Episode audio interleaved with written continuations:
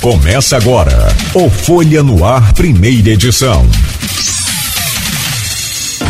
Quinta-feira, 19 de outubro de 2023. Começa agora pela Folha FM 98,3, emissora do grupo Folha da Manhã de Comunicação. Mais um Folha no Ar, ao vivo com as principais informações desta manhã de quinta-feira Deixa eu trazer o bom dia do, do Bruno Viana para a gente abrir esse, essa entrevista e logo a seguir dos nossos é, integrantes aqui da mesa. Bruno, bom dia, seja bem-vindo aqui ao, ao Folha no Ar. Bom dia, bom dia Cláudio, bom dia Luizinho, bom dia Rodrigo, bom dia a todos os telespectadores, ouvintes que estão aí nos acompanhando nessa manhã né, de quinta-feira. Quero agradecer a vocês pelo convite para estar aqui batendo esse papo dizer, deixar bem claro que eu falei aqui antes. É a primeira vez que eu estou aqui de maneira presencial. Nas outras entrevistas que, que eu participei aqui com a Luísa foram de maneira remota e não vou negar que era uma vontade que eu tinha de estar aqui hoje batendo esse papo né, ao vivo aí com vocês. E vamos embora, vamos falar aí dos assuntos pertinentes para nossa cidade. Obrigado aí mais uma vez pelo convite. Ótimo, obrigado pela presença. Bom dia, meu querido Rodrigo Gonçalves. Sempre bom, né? Importante contar com sua presença aqui nessa bancada. Bem-vindo. Bom dia, Cláudio. Bom dia, Luiz. Bom dia, Beta Técnica. Bom dia especial ao nosso entrevistado, Bruno. Né? Com certeza é sempre um prazer ter também você que acompanha o nosso programa em 98.3, não só pelas ondas do rádio, né, aqui na nossa cidade, nos municípios vizinhos, mas você também que já acompanha a gente pelas redes sociais, pelo Facebook, pelo Instagram, pelo YouTube, né, e com certeza vai ser uma manhã de é, bastante proveitosa aqui pra gente. Beleza. E cumprimentar e pedir já o Aloysio para abrir essa pauta de hoje. Aloysio Abreu Barbosa, bom dia. Muito obrigado pela sua presença. Sempre bom contar com você aqui nessa bancada também. Seja bem-vindo, meu caro. Bom dia, Cláudio Nogueira. Bom dia, Beto, na técnica. Bom dia, Rodrigo. Bom dia, vereador Bruno Viana. Bruninho, obrigado pela presença. É, essa coisa do presencial e do remoto, né? A coisa está tão às vezes gera, gera, gera dentes, né? Tanto que o Bruninho hoje foi parar no, no prédio do jornal Folha da Manhã, vez de vir aqui para a rádio.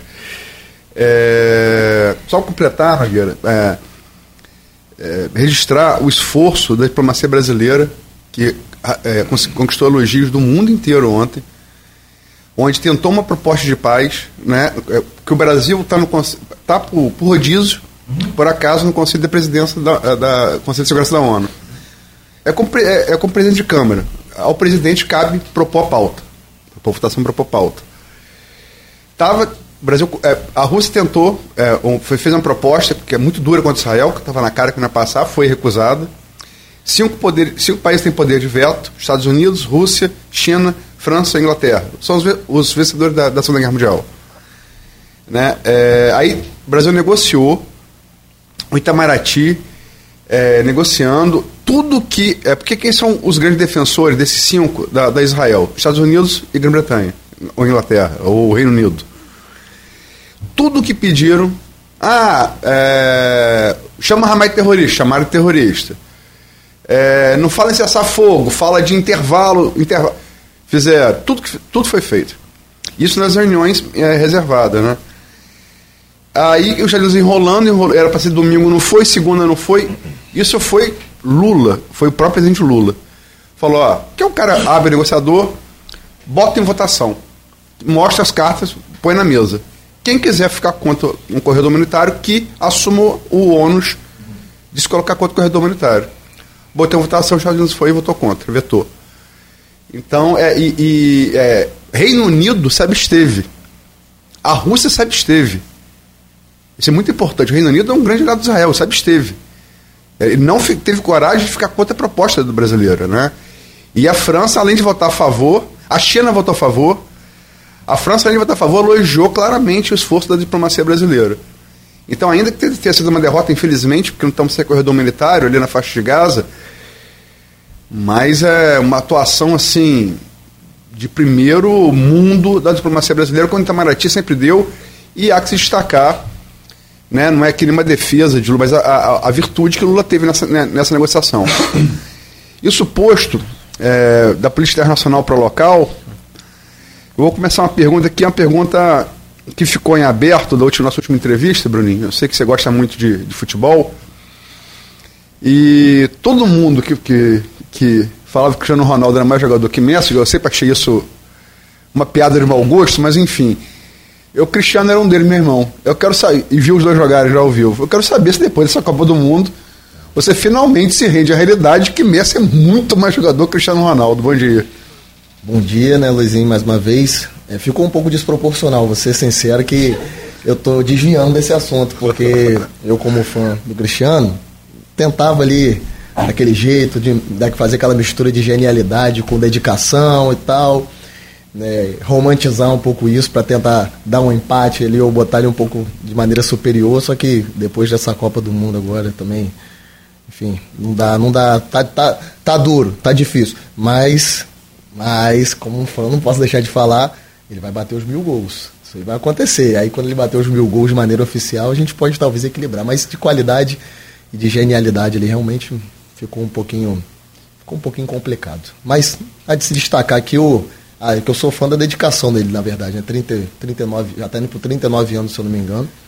E mantendo aí alto nível aí todo, todos os anos, mas vou ter que admitir para você hoje, você venceu nessa daí. Tá bom, vai, Messi está realmente acima.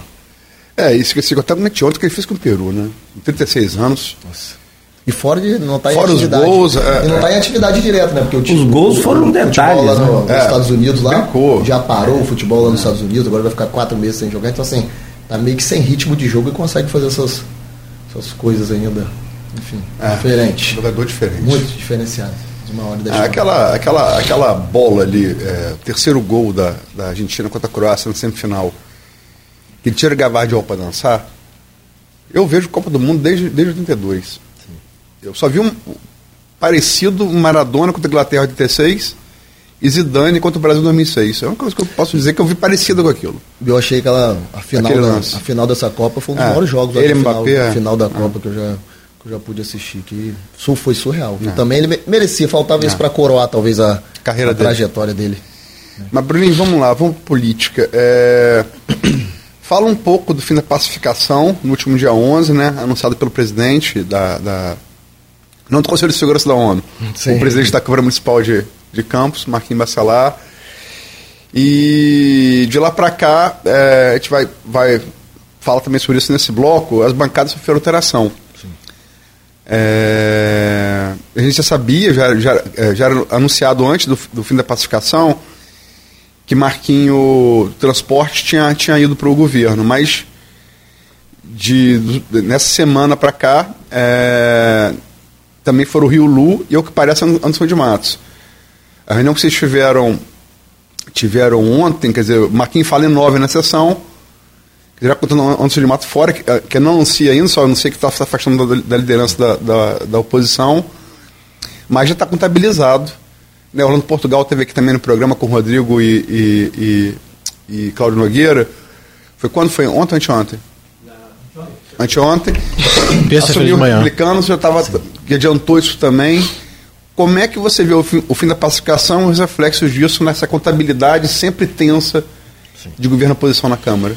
Luiz, até antes da gente entrar nesse campo da, da política, até para eu não me esquecer também, como de maneira respeitosa, que ontem nós tivemos aquela perda do, do vereador Franks lá de São João da Barra, então só me solidarizar aqui com, com a família, né, porque realmente uma morte impactante. Eu falei ontem na Câmara que nós que somos vereadores aqui de Campos, a gente, de certa forma, nós temos uma ligação, todo, todo, a população de Campos São João da Barra tem uma ligação ali muito próxima, porque a gente frequenta os dois, as duas cidades, né? Às vezes a pessoa mora lá, mas vive mais tempo aqui do que lá, a pessoa mora aqui, vive mais tempo lá do que aqui. E realmente foi uma morte que impactou e até de maneira respeitosa eu falei porque eu já vivenciei isso, ele tem uma, né, dois filhos, um com 12, outro com dois anos, e ontem realmente foi um dia muito duro para a política, e como aqui é a referência nossa, ser uma referência nessa, nos assuntos políticos do seu programa, a gente é, é muito importante ressaltar e deixar aqui os meus sentimentos aqui para a família por essa perda e para a cidade de São João da Barra também, que perdeu, independente de posição política, porque eu valorizo muito isso, acho que é uma pessoa com uma, uma, uma trajetória honrosa e que deixou uma marca, né? quatro mandatos, é uma marca dentro da cidade. Então, só iniciando falando isso e vamos falar sobre Campos, sobre todo esse esse assunto que, que rendeu nas, nas últimas semanas. Primeiro, deixar claro que a pacificação, aí vou falar do ponto de vista do vereador Bruno Viana. Para mim, ela interfere muito pouco. te digo que interfere muito pouco, porque eu tenho uma postura que eu adotei desde o início do mandato, e você acompanha o trabalho aí da Câmara, você vai, vai concordar comigo, que é uma postura bem independente no quesito na hora de cobrar e na hora de poder fazer os elogios também de maneira muito direta e muito séria. Essa pacificação ela surgiu, e é bom deixar isso muito claro, no entendimento lá atrás de que o diálogo, né, que é isso que a gente tanto preza, o diálogo entre, os, entre o, as pessoas que divergem, no caso, base e oposição, seria o melhor caminho, o melhor contexto para a gente trazer frutos, trazer resultados para a cidade, muito levando em consideração é, a relação né, que se tinha entre o município e o governo do Estado, que se tem entre o município e o governo do Estado, e que gerava frutos. Então, num momento ali de tensão, muito por, pelas questões arbitrárias que tinham acontecido também no, no ano anterior, né, que esquentaram um pouco a relação entre Câmara entre vereadores de base de oposição, entre governo. Desde a reunião que, como é que é, o governo tendente, vereador, vereador, você respondeu, desde o vereador também tendente. Desde é. essa época, desde esse momento. Quem falou o governo tendente não foi Vladimir, para deixar claro, foi Garotinho, é. o ex-governador, e você respondeu. Sim, aquele vereador também tendente. No começo, é, foi um momento de começo, de muita pressão, e vou, vou, vou voltar nesse ponto, mas para a gente não, não perder a linha de raciocínio. Então, a pacificação se iniciou nesse teor, de uma conversa, de um diálogo, mas era uma conversa, Luiz, isso que eu quero ressaltar, que ela não deixava nenhuma submissão ou alguma obrigação entre os vereadores da oposição de estar ali compactuando com todas as atitudes do, do governo. Era para a gente, né, para estarmos ali dialogando, conversando, pois entendíamos que com uma boa relação com o governo poderíamos trazer benefícios para a cidade. Ah, num quesito, ah, é um atendimento que o secretário poderia dar numa, numa, pauta específica, que seja numa iluminação pública desculpa, que seja numa, numa limpeza pública, enfim, transporte público, enfim. E ali começou esse diálogo que, de fato, é, trouxeram alguns benefícios. Eu vou dar um exemplo para você. Vários projetos que chegavam lá na Câmara, que sofriam algumas alterações através do diálogo. Olha, chegava um projeto do Executivo, fazia um diálogo lá, conversava, ah, vamos fazer dessa forma aqui para poder aprovar. Fazíamos um diálogo no projeto nosso. Muitas vezes eu tinha um projeto lá que seria vetado pelo prefeito, a gente conversava, olha, qual a maneira da gente conseguir fazer com esse projeto ande para poder trazer algum tipo de benefício. E, e começou a andar. Só que isso começou a se estreitar a partir de algumas denúncias que a gente passava a receber e a gente queria tentar marcar algum tipo de reunião. Então, por exemplo, vou falar da questão da, da educação, de maneira muito especial, da educação, da educação inclusiva, que é uma pauta que eu, que eu defendo bastante. Eu tem muitas mães, muitos familiares de pessoas com deficiência, sabe da trajetória do meu pai nessa pauta, que eu conheço e que eu tenho intimidade. Por conta da sua irmã, né? Por conta da minha irmã Gabriela, que, é, que hoje está lá, lá em cima lá com meu pai também, mas que tem toda uma trajetória, todo um histórico, então é normal que as pessoas me procurem para poder falar dessa pauta. E eu vivia recebendo, recebendo reclamações, olha, é, falta mediador, tem um mediador para X alunos, só tem mediador tantos dias na semana. E a gente começava a tentar investigar isso, porque eu acho que a pacificação ela não, não tem uma obrigação. Olha, estamos pacificados, então tudo que vier para cá de denúncia, de reclamação, a gente tem que é, ficar quieto aqui e não falar nada. Então a gente fazia lá os requerimentos de informação, fazia os convites aos secretários, fazia as convocações. Então a gente. É, eu fiz um requerimento de informação sobre essa pauta, não tive resposta. Depois a gente tentou convidar o secretário, não teve resposta. Depois convocar, aí foi reprovado, porque a maioria hoje faz parte da base do governo. E é, nesse entendimento, para finalizar, e você vai lembrar disso, foi no, quando o presidente da Câmara, que é o nosso líder, lá dentro da Câmara, subiu no plenário e convocou aquela reunião entre os 25 vereadores, não sei se você vai lembrar disso, e os secretariados. Nós vamos convocar os 25 vereadores, fazer uma reunião institucional para aparar essas arestas de atendimento. Quem sabe que vai chegando no ano eleitoral, tem muito secretário ali que é candidato a vereador. E não tem jeito, isso aí é, é. Você sabe como é que fica essa relação. Ninguém quer fortalecer o outro. O cara, ah, por que, que eu vou fortalecer o vereador atendendo um pedido dele, porque ano que vem ser concorrente dele? Esse, infelizmente, é um pensamento mesquinho, um pensamento que é politiqueiro, mas acontece, você sabe mais do que ninguém, porque você acompanha a política campista por muito tempo. Então ali a relação começou a tensionar, começou a ficar uma relação cada vez mais tensa. E né, se consolidando muito na questão da educação, de maneira especial na CPI da educação, que foi o que aconteceu na última semana. Só para, como pegar a carona que você Sim, falou, é uma clássica disputa entre dois pré-candidatos a vereador. Maicon Cruz e, e Marcelo Férez. É uma, é uma situação complexa, mas que você que é um cara que analisa pesquisa, que está sempre acompanhando pesquisas, é, a gente não pode, e aí, sendo muito franco, até por um vereadores de posição ali, de oposição, de posição, a gente está recebendo bastante denúncia, né? Tem bastante denúncia. Essa questão da CP da educação muito voltada para questões da verba federal, de verbas federais, que é muito. Carimbo. Que é muito grave. Saber onde esse dinheiro, você mesmo disse aí, que nós ontem aprovamos 22 bilhões, né, de, de adicionando lá na, na questão orçamentária, é, voltadas para o Fundeb. Então, eu acho que cabe a nós fazer todo esse tipo de investigação, mas talvez não seja isso que estava sendo esperado da parte do governo. Então, enfim, como que fica essa relação?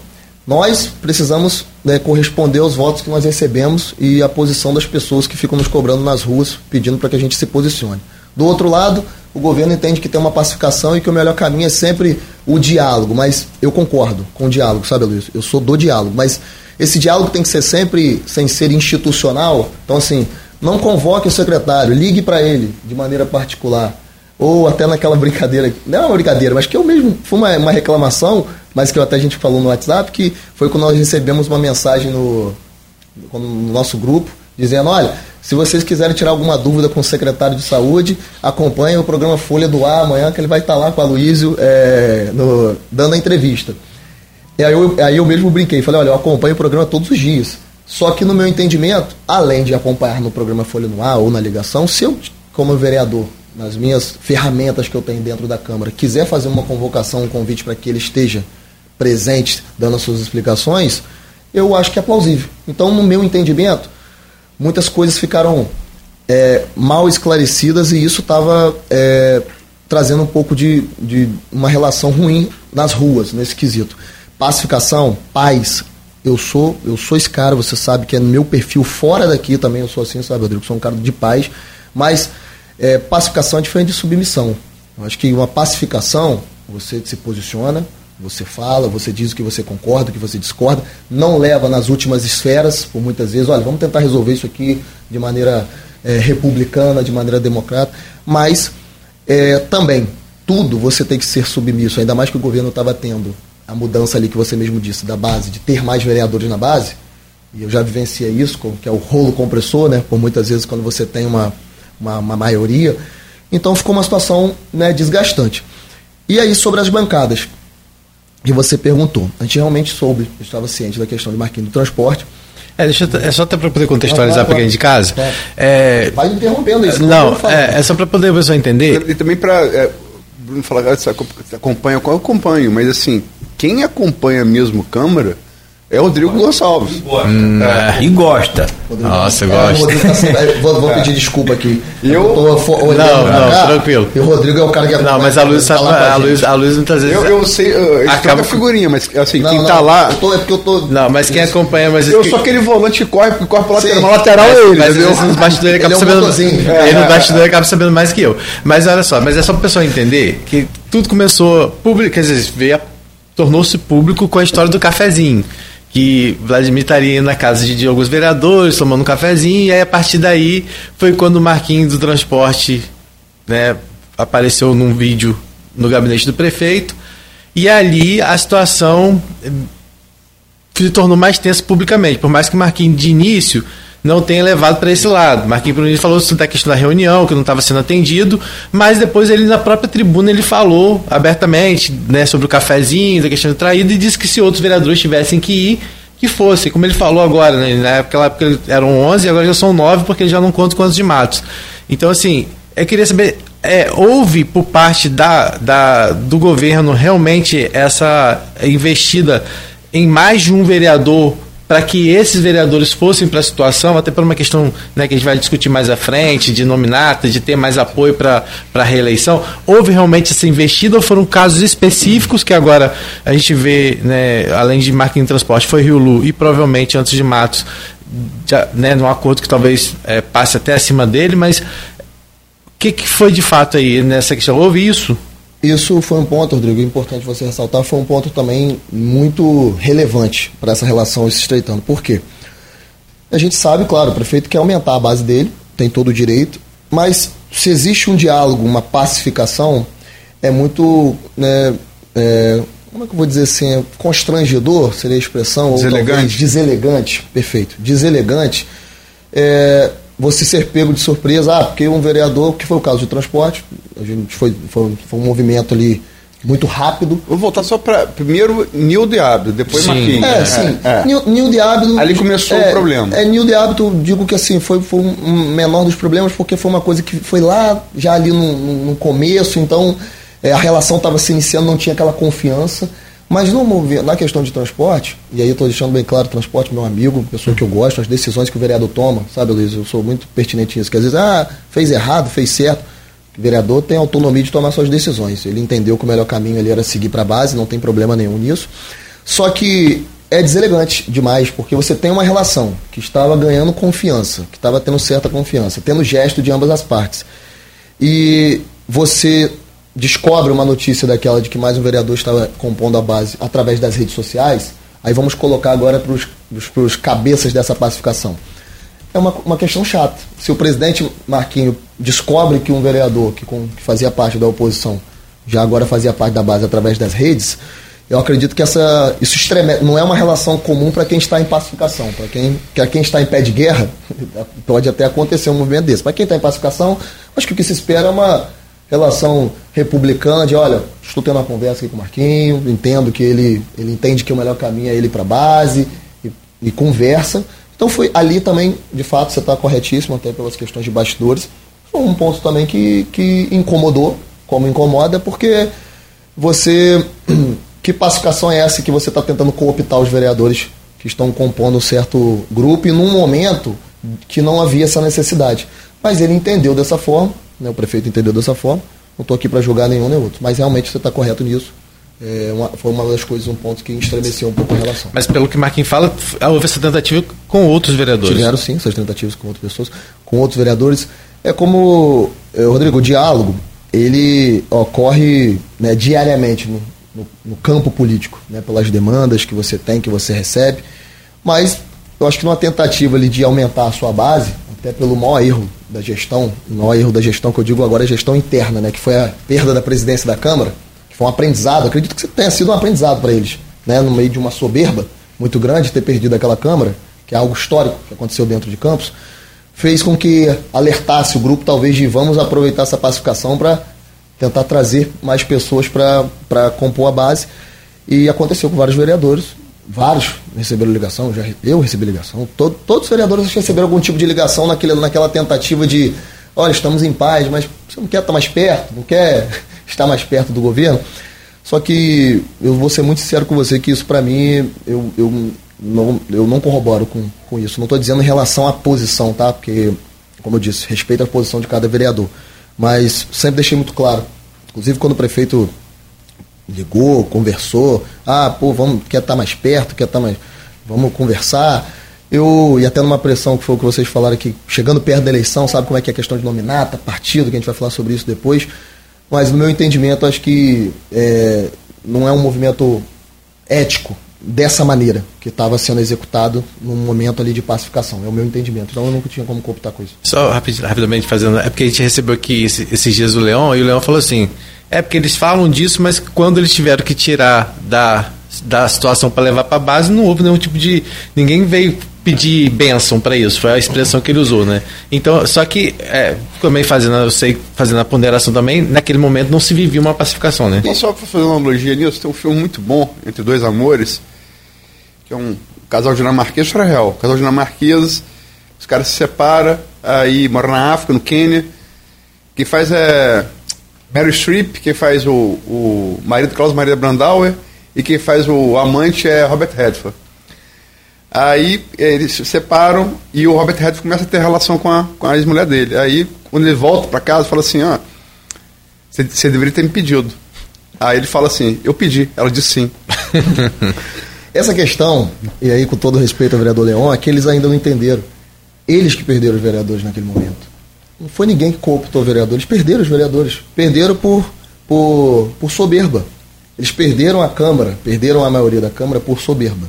Então, eu quero deixar isso bem claro, porque eu, eu começo a ver o mesmo movimento hoje. Né? Maioria, aquela, aquela, aquela, aquela ironia dentro da Câmara, né, o rolo compressor da máquina, mas isso muda muito rápido, porque vereador, ele é a pessoa que está ali em contato direto com a população, né?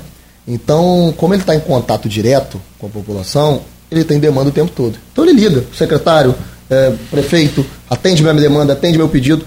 E quando você não é prestigiado e faz parte de uma base do governo, é natural que você né, queira tomar uma decisão.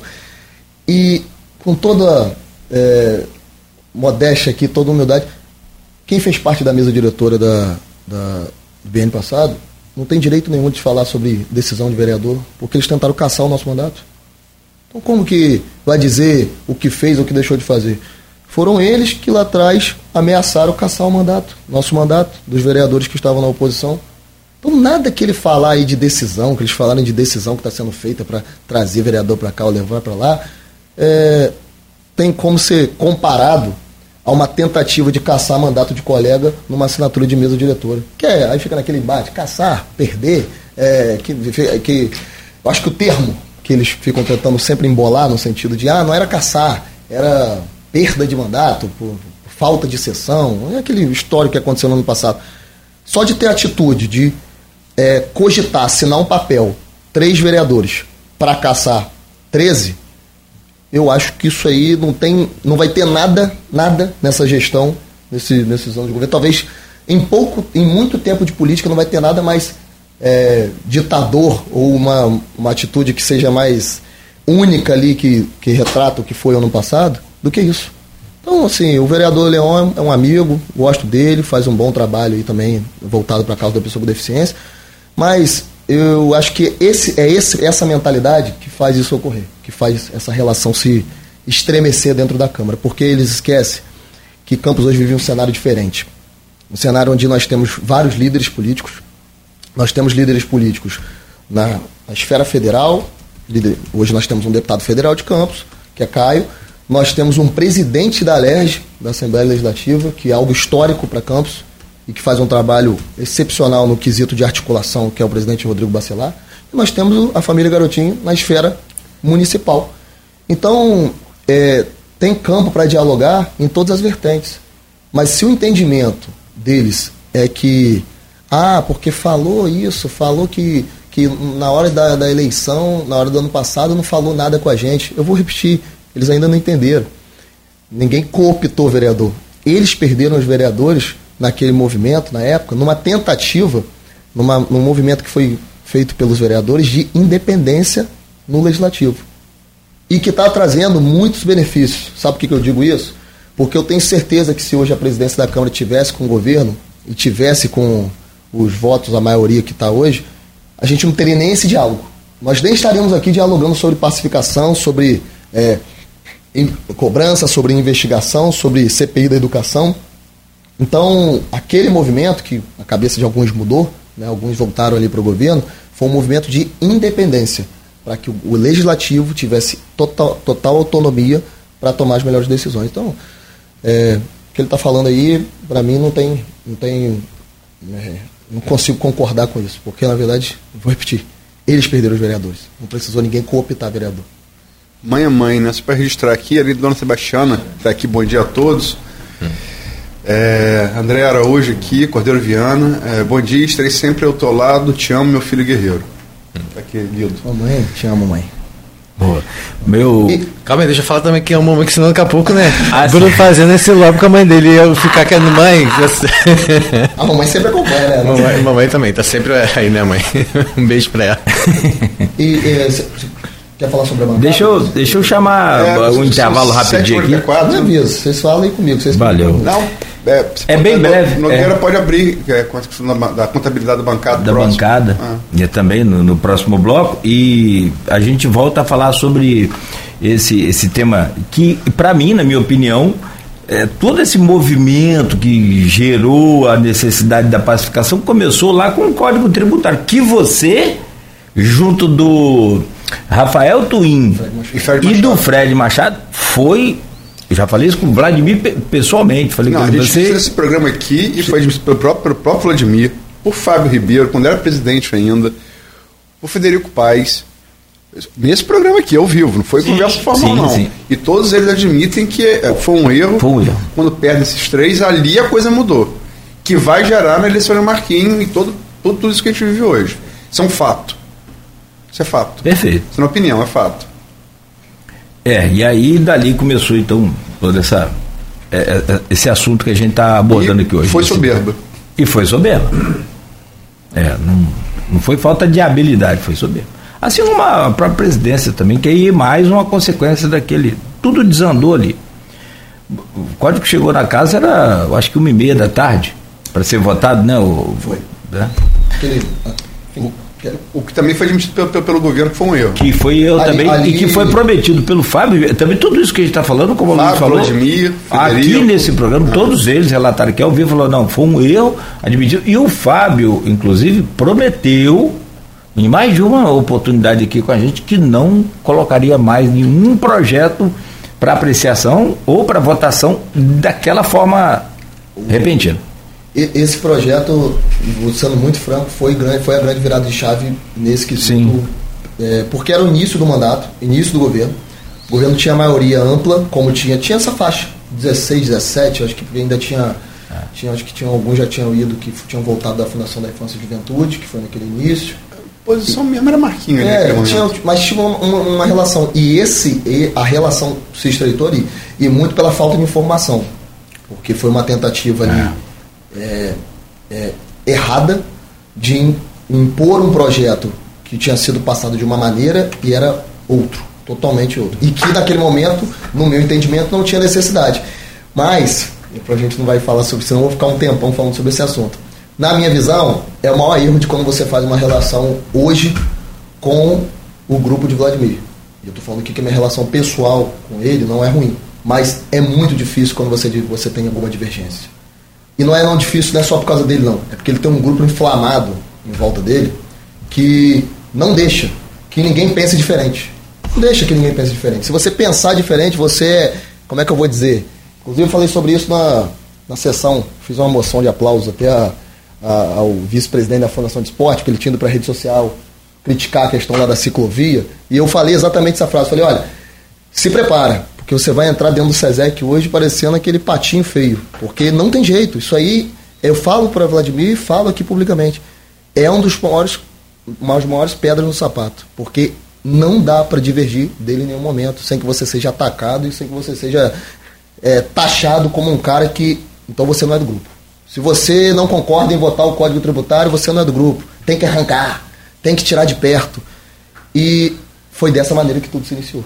Nessa tentativa de, se você não concorda comigo, é, não vamos priorizar o que a gente converge. Se você diverge em alguma coisa, saia de perto de mim. Foi mais ou menos nesse sentido. Bom, não vou alongar mais, vou pedir então rapidamente aqui para a gente fazer um- uma pausa, um cafezinho e a gente volta logo a seguir. E, e também o código também não foi aprovado. Na íntegra, como Eu tenho então, muito orgulho disso. Então, quer dizer, foi um, foi, perdeu tudo. Tem Mas, também o fato de muitos vereadores nessa legislatura virem do setor produtivo. Bruno, por exemplo, foi muito bem votado Sim, no 98. bem lembrado, né? Sim. Entendeu? Então isso tudo pesa. O, dos vereadores eleitos mais votados nessa, Ah, nessa, sim. nessa região. ah, se a gente for ficar aqui, não vamos ficar Que era a lembrando região mais afetada por aquele Sim, código. que era o, o- o comércio, é o setor produtivo. Ah, E os três, Comércio na verdade, também, é. Fred, Twin e ele, né, de uma certa forma, são os que eu acho que Sim, sim, na- do setor também. ah, é linho, é linho. Sim, tem vários, sim. vários O de lado, né? transporte, Não, o- É. Mas é- é- é- tem, tem esses dois pontos, sabe, Luiz? Sendo de maneira breve. Tem um ponto político no quesito é, de quanto isso afetaria com, com o nosso eleitor, as pessoas que acreditaram na gente, mas que tudo isso a partir de um diálogo bem explicado, se fosse necessário, eu, eu não acho que medidas impopulares, é, ah, então não se deve tomar nenhuma medida impopular. Medidas impopulares são tomadas em momentos extremos. Quando você vê ali que não tem alternativa, você precisa tomar uma medida impopular e você tem que é, você tem que ter pulso e firmeza para poder fazer isso, porque senão você acaba se acovardando. Mas ali foi um erro geral, não tinha necessidade do Código Tributário, a arrecadação estava aumentando, né, as coisas estavam voltando à normalidade, a condução, é, é, as taxas queriam aumentar, não eram as taxas que estavam sendo transmitidas, passadas ali no bastidor para gente, ó, vai ser isso, isso, isso, tá já conversado com tal instituição, tá conversado assim, e além disso tudo, a condução política que foi péssima. Houve alguém que falou que Houve, eu não me lembro se foi Vladimir, não me lembro de ter falado isso. Houve alguém que falou, não, Vladimir precisava testar essa base da Câmara. Exa, exa, houve, tá houve isso, não lembra disso? Não está errado. Foi, foi, digo que não foi. Não sei quem, não me lembro mais se alguém falou aqui. Se eu ele... sei, mas testar é igual aquela abertura do Resgate Salgado do Raia, né? Você abre ali e fala. Mas, mas eu, Cláudio, não se surpreenda se, se tivesse sido isso. Eu, eu não discordo. Para mim foi exatamente isso. Precisamos testar quem está firme com a gente. Aí então vamos botar. Isso, eu falar, isso era falar nos bastidores. Vamos colocar é? um projeto inviável, impossível de votar. E assim, é, é um pensamento tão. Porque, Luiz, é... Eu falo que ela fala, nos bastidores, vamos testar a base. Vamos, vamos, vamos, isso, vamos isso. trazer para um contexto atual. Hoje nós temos as redes sociais. Nós temos as pessoas acompanhando o nosso programa aqui nesse momento de casa nós temos pessoas acompanhando a sessão da Câmara. Todo mundo sabe o que está sendo votado em qualquer é. local, é. em qualquer plenário. Talvez numa mentalidade de que ah, lá atrás a informação talvez não chegava de maneira tão rápida. Então Sim. poderia passar muita coisa ali Sim. que a pessoa só descobria que estava sendo votado depois que já estava é, é, lá tom, tomando prejuízo. Hoje em dia é um cenário diferente. A gente está na rede social todo dia. Não tem como você né, esconder uma votação que você fez ou deixou de fazer. Então, testar, vamos testar. E nem de ser cobrado diretamente, porque antigamente. Né?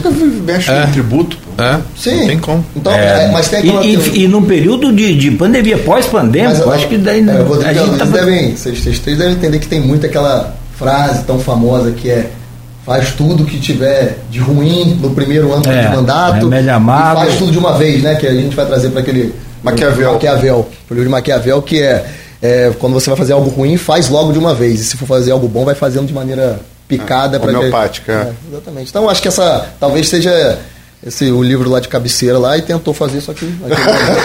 começou a... E eu gosto do livro, tá? Eu sou Rapaz, nessa, nessa, nessa é, é, temática aí, houve mordido então dos dois lados, concluindo a, a parte da mordida. Ó, deixa eu fazer o um intervalo que eu fico instigando vocês. É, exatamente. Luiz, eu fico me olhando assim pensando. A pergunta que você fez, você não vai fazer uma, você fez duas ou três. Acabou meu espaço. A pergunta boa, a pergunta boa.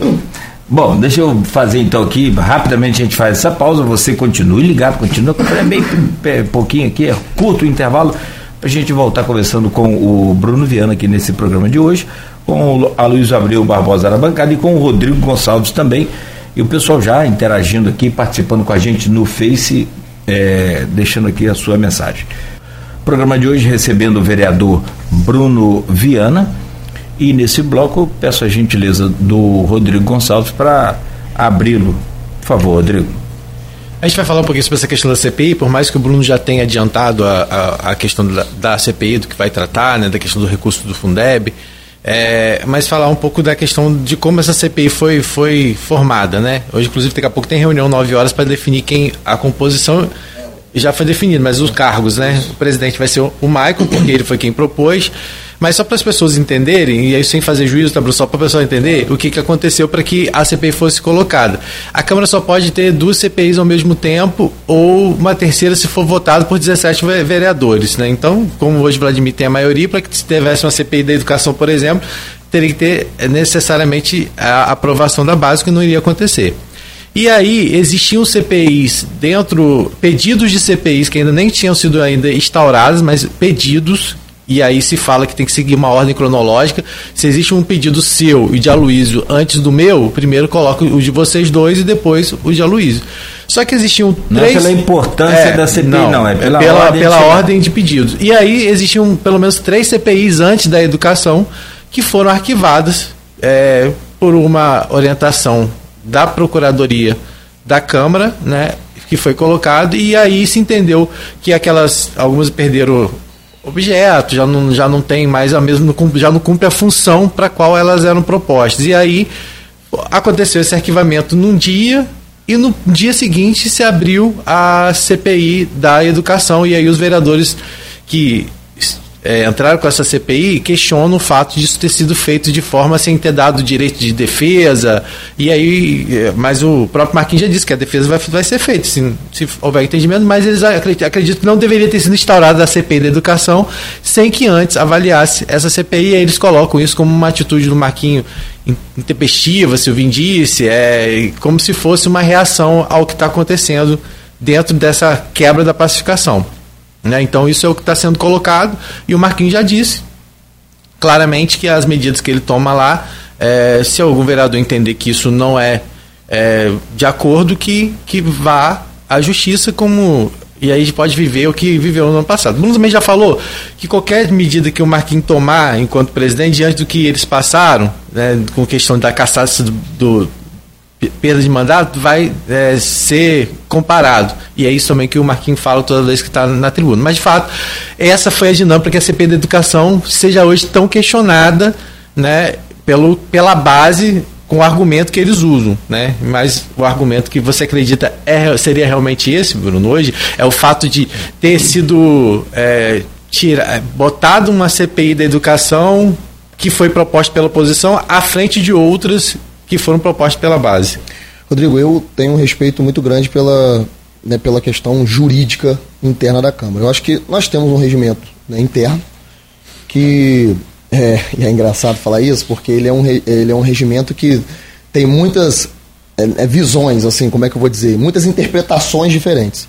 No entendimento da Procuradoria, é, as CPIs que estavam antecedendo ali tinham algumas questões que né, fariam com que elas fossem arquivadas e que todas elas foram né, denominadas o motivo, o porquê e passadas para os seus né, signatários, para as pessoas que pediram a CPI.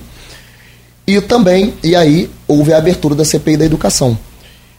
A questão do recurso, todos os vereadores que têm a sua CPI ali aberta, né, que dizem que, olha, a minha tinha Nem que ser aberta, é pedido, é, né? pedido de abertura de CPI, vão ter o seu direito de recurso, né, pedir o seu recurso, de perguntar por que foi arquivada, que né, discordam. E no meu entendimento, aí eu vou ser muito franco, assim, pela questão, porque eu não quero ser leviano também de trazer aqui um parecer de procuradoria, se, tem, se o vereador está certo ou está errado. Para mim, a postura do Marquinhos é uma postura que eu espero, que é a postura de dizer: olha, recor, tome a sua decisão, vá no campo da justiça, vá no campo aqui do regimento, aqui, é, faça o seu recurso, e através do recurso nós vamos tomar uma decisão.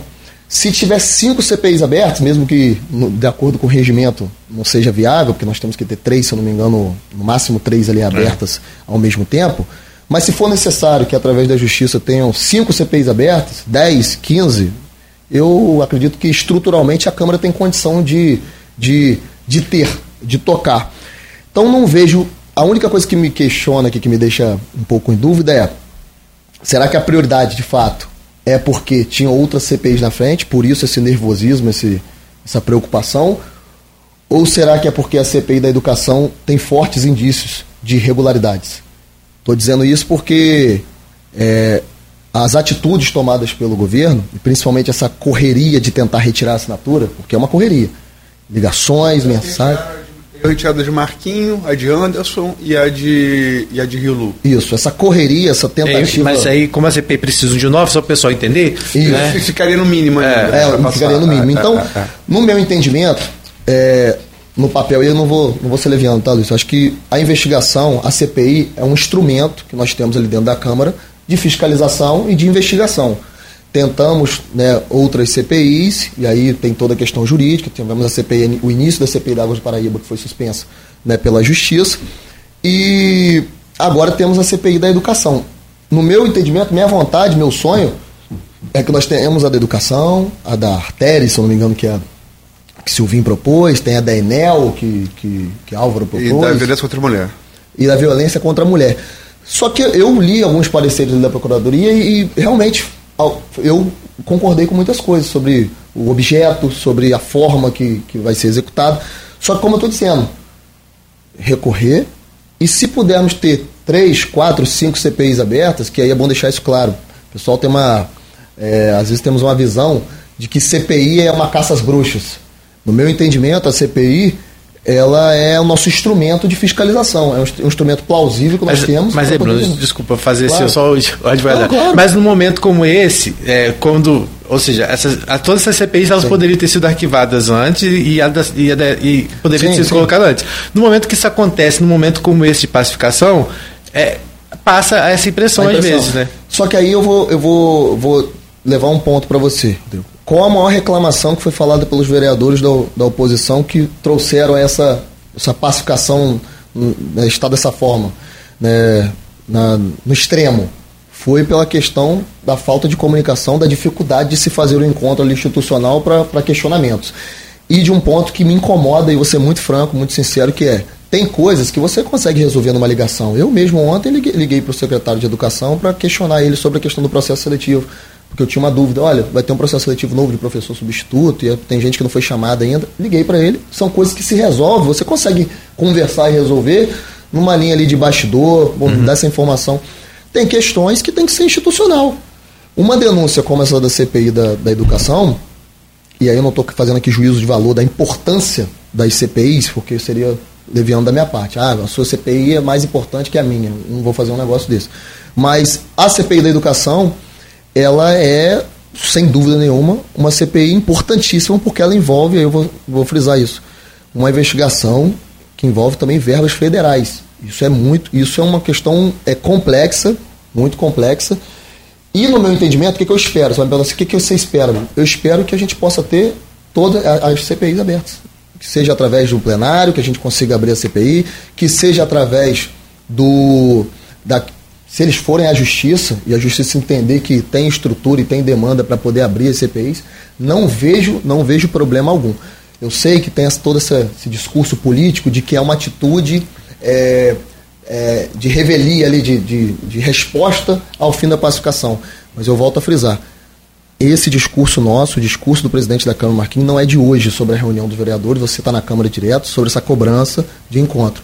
Aí vem, será que é porque está chegando a eleição? No quesito que eu digo, estamos, estamos tendo essa dificuldade de ter nossas respostas atendidas, porque muitos que estão ali serão obrigados a ser candidatos. A gente sabe que todo mundo que está no primeiro escalão ali tem quase uma obrigação moral de ser candidato para preencher as nominatas. Então, eu vejo o argumento para a CP da Educação, vejo é, coerência também ali, vejo que o posicionamento dos vereadores que estão pleiteando as suas CPIs é válido, mas o presidente não está sendo um ditador. Ele está dando o direito de recurso, de, de resposta ali, é, para que eles possam recorrer. E se o entendimento for que realmente tem que se colocar ela né, em atividade, nós vamos ao plenário, seja pela justiça, vai ser colocado no plenário. O presidente tem um momento que é impedir essas CPIs, não. Então só estou deixando isso claro, porque o que eu espero que não aconteça entre os vereadores, e aí foi o que você falou aqui no início, que eu, eu ficaria, ficaria realmente chateado se eles não quisessem abrir a CPI da educação. Se eles me disserem que eles não querem a CPI da educação agora, porque tem outras na frente, é, eu até acho plausível. Mas eu acho que eles têm que ter o mesmo discurso que eu estou dizendo aqui. Olha, se puder abrir às quatro, às cinco para poder a gente investigar, porque é o nosso instrumento. CPI é o nosso instrumento. Se puder ter várias CPIs para poder a gente estar tá investigando, eu sou totalmente favorável. Fiquei triste, frustrado pela CPI da Água Paraíba ter sido suspensa, mas a decisão judicial a gente se respeita, a gente, né, a gente respeita essa, essa decisão. Mas a CPI ela é o nosso instrumento. É o maior instrumento, talvez, que o vereador tem ali dentro da Câmara de investigação. Então, é, é o meu entendimento. Mas ficaria muito triste se tivesse tendo algum movimento da parte do governo para que não houvesse essa CPI por algum medo, por algum medo de alguma irregularidade. Se for por questões de prioridade, eu até tenho esse entendimento. Se for por questões de medo, aí deixa até um alerta para a gente de que de fato possa existir alguma irregularidade. Vamos. Eu... Só para fechar rapidinho a questão da CBI, a composição, porque para poder entender, a, é, é, a base né, conseguiu emplacar Paulo são é, 8 e 14 a gente tem que falar da, da audiência eu sei, mas é, amanhã e depois da eleição. É, só rapidamente, só para entender que a base também entendeu que a CPI pode vingar. E aí conseguiu colocar Paulo Arantes, na, na, faz parte da comissão, né? Que vai definir daqui a pouco qual é o carro que ele vai ter dentro da comissão. É, eu, eu também, como líder do PSD, eu fiz a indicação pelo vereador Dandim de Rio Preto. Então, assim, é, não estou participando dessa CPI até porque tem outros questionamentos que eu quero fazer voltados para a questão da, da, educação inclusiva e entendi que naquele momento a composição deveria ser de outra maneira. Mas isso é um ponto. O presidente, de uma maneira democrata, acatou o meu pedido, porque quem, segundo o nosso regimento, o líder ele pode indicar, mas a decisão é do presidente. Sobre assim, ele pode dizer, olha, eu quero que seja Aloísio, mas ele pode dizer, não, não vai ser Aloísio, vai ser Rodrigo. Então ele acatou o meu pedido de, de, do Dinandim e acatou o pedido de Paulo Arantes né, do vereador Paulo Arantes de se indicar como, como membro da CPI. Então, Deixa é... eu virar a chave, porque senão a gente vai, tá, claro. vai atropelar. E depois quem ouve a cobrança cristiano sou eu, sabe? Ele não liga para o Claudio Nogueira, não liga para você, eu ligo porque para mim, para me dar esporro. Enfim, é, vamos lá, falando sério. O próprio Marquinho, na, na, na é, você usou a expressão, falou várias vezes aqui em medo, em relação à educação. Marquinho usa também essa expressão para falar não só da CPI da educação, como da audiência pública de amanhã sobre desordem. A gente tem um vereador, um colega que hoje citamos aqui no bloco anterior, que é Rafael Twin, que tem feito disso pauta pessoal. Né? É, e realmente, o que a gente vive hoje no entorno da clínica é um absurdo. Está correndo livre. Né? Isso, existe força de segurança, tanto municipal quanto estadual, para atuar em relação a isso. Enfim, uma audiência pública em relação a isso. Mas é tipo, é tipo, parece, o que parece, sabe o que é? Aquela coisa de ser criança. Você tem uma briga dura com alguém? Vou chamar meu primo maior para vir aqui resolver a situação. Aí chamaram o Paul Bell, Felipe Paul Bell, é, deputado estadual, bolsonarista, e o Rodrigo Amorim, que tem se notabilizado, desde, desde que se tornou notícia por ter quebrado a placa de Marielle Franco, Franco, em 2018, morta meses antes, a tiros. Quebrou a placa junto do então candidato governador Wilson Witzel, né? É, ele se notabilizou ali, mas tem nos últimos meses são duas confusões que ele entrou de é, macho de macho de rede social, né? Ah, vai, vai, vai, vai, vai, empurra para lá, empurra para cá, parece o que houve na Câmara Municipal uhum. aqui quando deu aquele impasse com da, da presidência. Marquinhos foi eleito, você falou, fizeram várias coisas. Eu presenciei algumas coisas ali que fiquei assustado. Empurra, empurra. Enfim, e Marquinhos falou, é, usou a expressão na tribuna, é, medo da audiência. Por que essa audiência amanhã deveria gerar medo? Porque também é aquela coisa. É, não se deseja isso, né? Não se deseja isso. Política é, é outro, é outro nível. Mas qualquer um que queira você, você adora futebol. Se você quiser jogar para frente, você abre para tomar gol. Então, qual, qual, qual, é a sua expectativa para amanhã e por que, que isso, isso deveria gerar medo? Luiz, vamos para a gente entender ali o tema da audiência pública. Desordem urbana. Eu já até falei com você aqui antes no intervalo. Desordem urbana ela engloba em vários fatores. A gente pode falar de desordem urbana desde o trânsito caótico até a criminalidade. Então a gente traz aqui desordem urbana é um assunto muito amplo. Se é um assunto amplo, ela é incumbência, é responsabilidade de todas as esferas. Eu acredito que é da esfera municipal, quando a gente fala né, da, da, do trânsito, guarda, da, postura, guarda, da postura, é da esfera estadual quando a gente fala da polícia, da polícia militar, reboque, reboque e é da esfera federal pelo contexto da responsabilidade do governo federal né, sobre os municípios. Então, no meu entendimento, aí eu sei que isso é. é Marquinhos é um cara muito combativo, né? É um cara que assim, realmente é um perfil. Ele, ele é combativo. Ali vem muito da.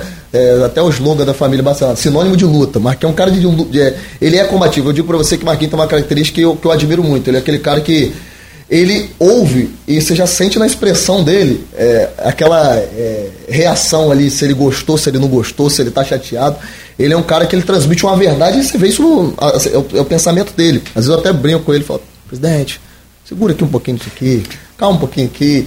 A gente tem intimidade, eu falo, pô, isso aí tá certo. Só que eu admiro que realmente ele, ele é um cara que ele não é hipócrita no pensamento, na mentalidade dele. Ele é um cara que ele tem uma, uma, um pensamento muito firme e que traz impacto, porque ele traz respeito, muitas vezes, pelo posicionamento dele. Essa audiência pública, eu falo muito que a gente tem que ter muito cuidado com a narrativa que ela é conduzida. Eu expliquei isso a ele. Porque dá uma impressão, né, para quem quer, e aí muito, o governo também pode usar muito isso, nesse quesito de ah, por que está fazendo isso, por que está chamando aquilo, por que está trazendo quem, trazendo outro, no meu entendimento. É o que eu acabei de explicar. Um assunto amplo, responsabilidade de todas as esferas. Nós temos né, o convite aos deputados estaduais, e aí eu vou deixar claro que foi um convite que foi né, externado para todos os deputados estaduais, principalmente os de Campos, do Goitacasa, ou da área. Foi feito o convite ao deputado federal, aos deputados federais, para estarem aqui com a gente também, que são representantes do Rio de Janeiro, e aos vereadores do município de Campos. Por quê? Foi o que você mesmo falou. É, a situação de Campos voltada para a desordem urbana está muito grave. E eu digo muito grave em vários sentidos. A questão do trânsito já é um ponto grave. Você ter falado aí mais cedo aí, Cláudio, que está um trânsito limpo, assim que está tranquilo, a gente já sabe que daqui a pouco, principalmente com as intervenções feitas pela prefeitura, não vai estar tá um trânsito limpo, a gente vai ter problema. Então, uma falta de planejamento que ocasiona vários problemas né, né no entorno da cidade. Aí você vai para outro ponto, população de rua.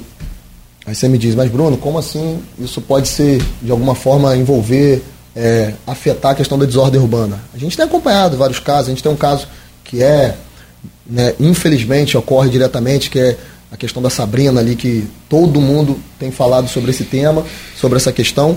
Então, o excesso de pessoas em situação de rua, né, com uma falta de atendimento, uma falta de suporte ali para que as pessoas possam estar sendo né, levadas ou assim, recomendadas, uma, um bom diálogo para as casas ali de acolhimento, é uma outra pauta voltada para a desordem urbana. E aí eu digo, Luiz, porque nós temos números preocupantes de um aumento grave, né, segundo o, o, o desenvolvimento humano, de um aumento grave voltado para a questão de pessoas em extrema pobreza, em situação de rua, na cidade de Campos Oito Casas. E eu não preciso dizer aqui, porque quem está nos escutando está acompanhando. A gente sabe que por onde você anda, você acaba acompanhando. E aí você vai subir na esfera, questão da criminalidade. Eu mesmo ontem falei sobre uma apreensão que teve da polícia, um trabalho espetacular da polícia, é, sobre um, não sei se vocês acompanharam um tempo, há duas semanas atrás, sobre um fuzil que foi apreendido ali no Parque Bandeirantes, que era o mesmo fuzil que estava fazendo vários, vários, né, vários assassinatos ali no entorno. Então a gente tem todo dia alguma coisa voltada para assalto, Hoje mesmo você lê uma matéria que está aí na, na, na, Folha, que é um assalto que teve ontem a um, a um, um estabelecimento. No fundão. No fundão. Então, é uma pauta que ela tem que ser tratada. Claro, e aí você está tá, tá sendo coerente nisso, como o Rodrigo falou. Numa narrativa de discurso, que política é muito de narrativa, né? Na narrativa, dá um, pode ter pessoas ali que no entendimento de que ah, estão fazendo isso para tumultuar, estão fazendo isso daqui para fazer outra coisa. Mas essa audiência pública do presidente está marcada há um tempão. Isso é bom, é bom ressaltar, está marcada há um bom tempo. E o convite foi externado para todo mundo. Eu acho totalmente plausível, totalmente muito importante de debater sobre isso. Realmente o que você falou sobre o que o vereador Rafael Twin disse. E tem pleiteado, tem que aqui dar os parabéns a ele, eu tenho acompanhado o trabalho dele em relação a isso. A questão da pilinca.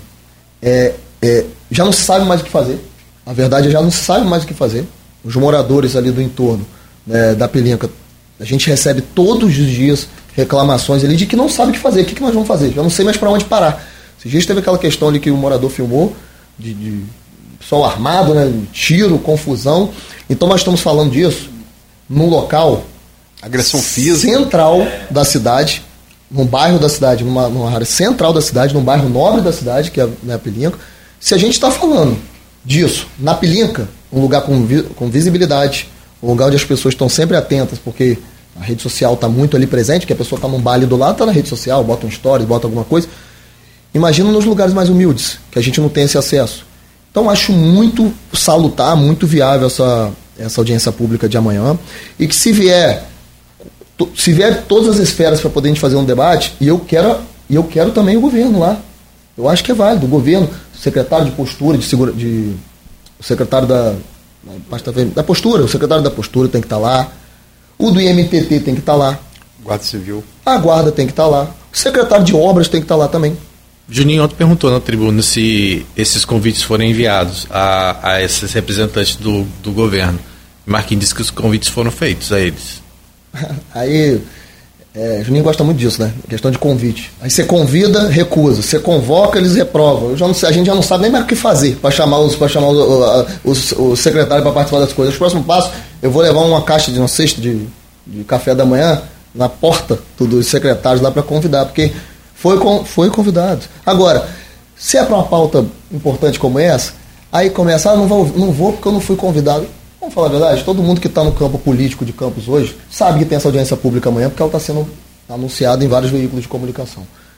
Foi feito convite, mas se a pessoa está bem intencionada, se o gestor está bem intencionado e quer participar, quer dar sua indagação, sua opinião, ele vai estar tá lá. É o que eu espero. Vai estar lá para poder né, debater e, e, divergir. E ter representante da Assembleia Legislativa, Luiz, acho muito válido. Acho válido, mesmo com as divergências né, que ocorrem ideológicas de A, B, C, é, nós precisamos ter alguém que possa levar essa mensagem para a Assembleia. Eu espero que os deputados né, da cidade também possam estar presentes. Claro que a gente sabe a dificuldade do, do nosso do presidente Rodrigo Bacelar, porque todo o contexto, é um executor, é um executivo praticamente lá, né, gerindo aquela ALERJ, mas se os deputados puderem estar aqui presentes, é um debate viável que você mesmo me antecedeu falando que é necessário. Para esse momento, ela vem uma audiência pública num momento que é necessário. É o meu entendimento. Tá? Eu acho que não tem tema maior para a gente abordar nesse momento de campos do que a questão da desordem urbana. Não, eu frisei, eu acho o debate necessário. O problema é o debate sobre desordem pública gerar desordem pública. Aí começa a complicar. É. Esperemos que isso não ocorra. Não, eu, eu, eu também eu acho que seria até. É, é não é uma pauta politiqueira, né, que é o que a gente está dizendo. É, o que eu, é a minha esperança também, e vendo pela condução que o presidente está fazendo da, da, da, audiência pública, é o que a gente não espera. É o que a gente acabou de falar. política é muito narrativa. Narrativa que se é levada. A narrativa que eu estou trazendo aqui é que é uma pauta importantíssima para ser debatida. Agora, se vai chegar na hora lá é, e a condução vai ser feita de maneira diferente, a gente não consegue controlar os atores externos. E aí eu estou dizendo aqui, não é, não é somente de, da esfera federal, do deputado estadual, não. Estou dizendo na própria base mesmo. A gente não sabe qual vai ser a condução. Se vai, os secretários vão estar presentes? Vão estar presentes lá amanhã? Eu acho que é uma obrigação. É, só reforçando que é, Marquinhos deixou claro na tribuna que todos foram convidados. Né? Então, assim, mas eu queria pegar isso também para a gente virar a chave, que estamos chegando já 8h27. O Paul Bell foi lançado pela Bernice, no Extra como possível candidato, uma nota, enfim, não vou ser antiético de questionar. Ainda mais é um repórter que tem né, um jornalista credenciado e tal, mas enfim. É, é, a Luz Barbosa falou de. Seu pai falou de Luiz Barbosa, ele dizia o seguinte. É, há muito preconceito com o interior do estado do Rio de Janeiro na capital. E não raro, esse preconceito vem de quem não é da capital. É, vem, do, vem do Nordeste ou da Baixada Fluminense, que é muito pior do que o interior do. Inclusive índice de criminalidade, DH. Ele sempre falava isso. É um preconceito contra o interior. Né? Essa coisa de, de, de, de. Tá havendo isso em relação agora ao Rodrigo, a nova República do Chuvisco. Isso acontece. Sim abastos, enfim, está acontecendo. Perfeito, falou é, A nota lançando Paul Bell como pré-candidato em Campos. É, sinceramente, eu só posso entender isso como um tubo, um tubo de, de ensaio que não cola, só cola para quem não conhece nada da política de Campos. Né? Não conhece nada da política de Campos. Todo mundo ali precisa ser candidato onde quiser. Agora você precisa ter uma, uma, uma representatividade, uma ligação, né? Enfim, mas é, esse, o que, que dá a entender? É que, assim, vai estar nas pesquisas na sequência. Todas as pesquisas, três feitas esse, esse, ano, que eu tive acesso à íntegra, e outras foram feitas, mas eu não tive acesso à íntegra. E por questão ética, eu só analiso pesquisas que eu leio toda. Porque uma pesquisa que você não está bem no todo, mas está bem em uma fatia, você me dá fatia, não está bem na fatia, mas cadê o todo? E acontece muito isso, né? É, exatamente. É. É, as três que eu, que eu, que eu fiz, é, é, a GPP de março, a Iguape de julho, feita pelos Bacelar, né? E a, como é, a terceira, desculpa, é, esqueci agora, é a Prefab, Prefab, Prefab, Prefab. A Prefab, eu, Aloysio, me dou o direito de botar em questão, porque as, as, as fatias que ela adota elas não são as fatias do IBGE. E como puxa mais para evangélico e população e, e, de 0 a 2 salários mínimos, que é o eleitor, em tese, mais garotista, eu, eu ponho em questão. É, por critério estatístico, né? Eu, não me parece um retrato fiel do tecido social de Campos. Mas também não deu, é, assim, as três, perdão, não deram nada muito diferente. Vladimir as três é franco favorito para ganhar em primeiro turno, né? É, dentro desse contexto, você, seu nome, além de ser é, vereador, todo vereador, candidato à reeleição natural, como você mesmo disse aqui, mas o seu nome também é, é, é colocado nessa, nessa, nessa especulação, quem vão ser os nomes. Né? Até abril do ano que vem, estamos falando só de especulação. Sim. Né? Abril era janeiro, depois convenção em julho. Né? Então, é, tá falando só especulação, mas seu nome aparece. E em relação ao seu nome, é muito interessante que você viu, eu ouço alguns observadores falarem assim, não, tô vendo se ele para agora. Esse menino deve ser prefeito de Campos. Isso é uma coisa que alguns analistas falam. Como é que você vê esse contexto no todo e no particular em relação ao seu nome? Primeiro eu fico, eu fico muito feliz, sabe, Luiz? Fico feliz, fico grato porque é, e aí eu não vou, vou me estender nisso, mas por toda a trajetória familiar, eu acho que isso é um reconhecimento pela trajetória da minha família, por tudo que meu pai consolidou lá atrás e pelo que eu estou tentando dar continuidade hoje. Então, eu fico feliz das pessoas, né, de certa forma, colocarem a gente em algum pleito de executivo né, nessa parte. E também é, eu tenho feito muita política partidária, política partidária que eu digo de construção com, com líderes do nosso estado, com pessoas que a gente possa ter uma próxima, uma boa relação, porque essa, essa teoria do salvador da pátria, né, de ah, eu vou, vou fazer acontecer, a gente sabe que quando chega num, numa realidade isso é muito complexo. Né? Então, a gente está falando de Câmara aqui. Né? Se você não tem Câmara, a Câmara né, do seu lado é muito mais difícil de você governar, se você não tem maioria. Então, política é uma, tem uma série de fatores que você possa consolidar. Eu estou preparado, me preparando para minha reeleição, de fato, eu sou um, um vereador é, a caminho da, relação, da, da reeleição. Tenho, graças a Deus, ido muito bem nas pesquisas, que você acompanhou de vereador nas últimas que eu acompanhei entre o primeiro ali da oposição, o primeiro foi um dos mais bem colocados do pessoal da oposição, na última que eu pude acompanhar. Então, fiquei feliz, inclusive, recebi, inclusive foi, foi passado pelo governo isso para mim, como uma forma de, de elogio, talvez pela minha postura de posição, uma coisa ali que eu não faço não é questão da confusão, de jogar para a galera. E assim, mas eu faço parte de um projeto macro. Qual é o projeto macro? O projeto hoje meu, eu sou filiado ao PSD, vim candidato a deputado estadual ano passado pelo PSD, pude fazer 15.504 votos. Particularmente fiquei muito feliz com o resultado, sabe, Luiz? Fiz 11 mil votos em Campos, num cenário onde tem, tínhamos Carla Machado, Rodrigo Bacelar, Bruno Dauari, Thiago Rangel, Frederico Barbosa Lemos.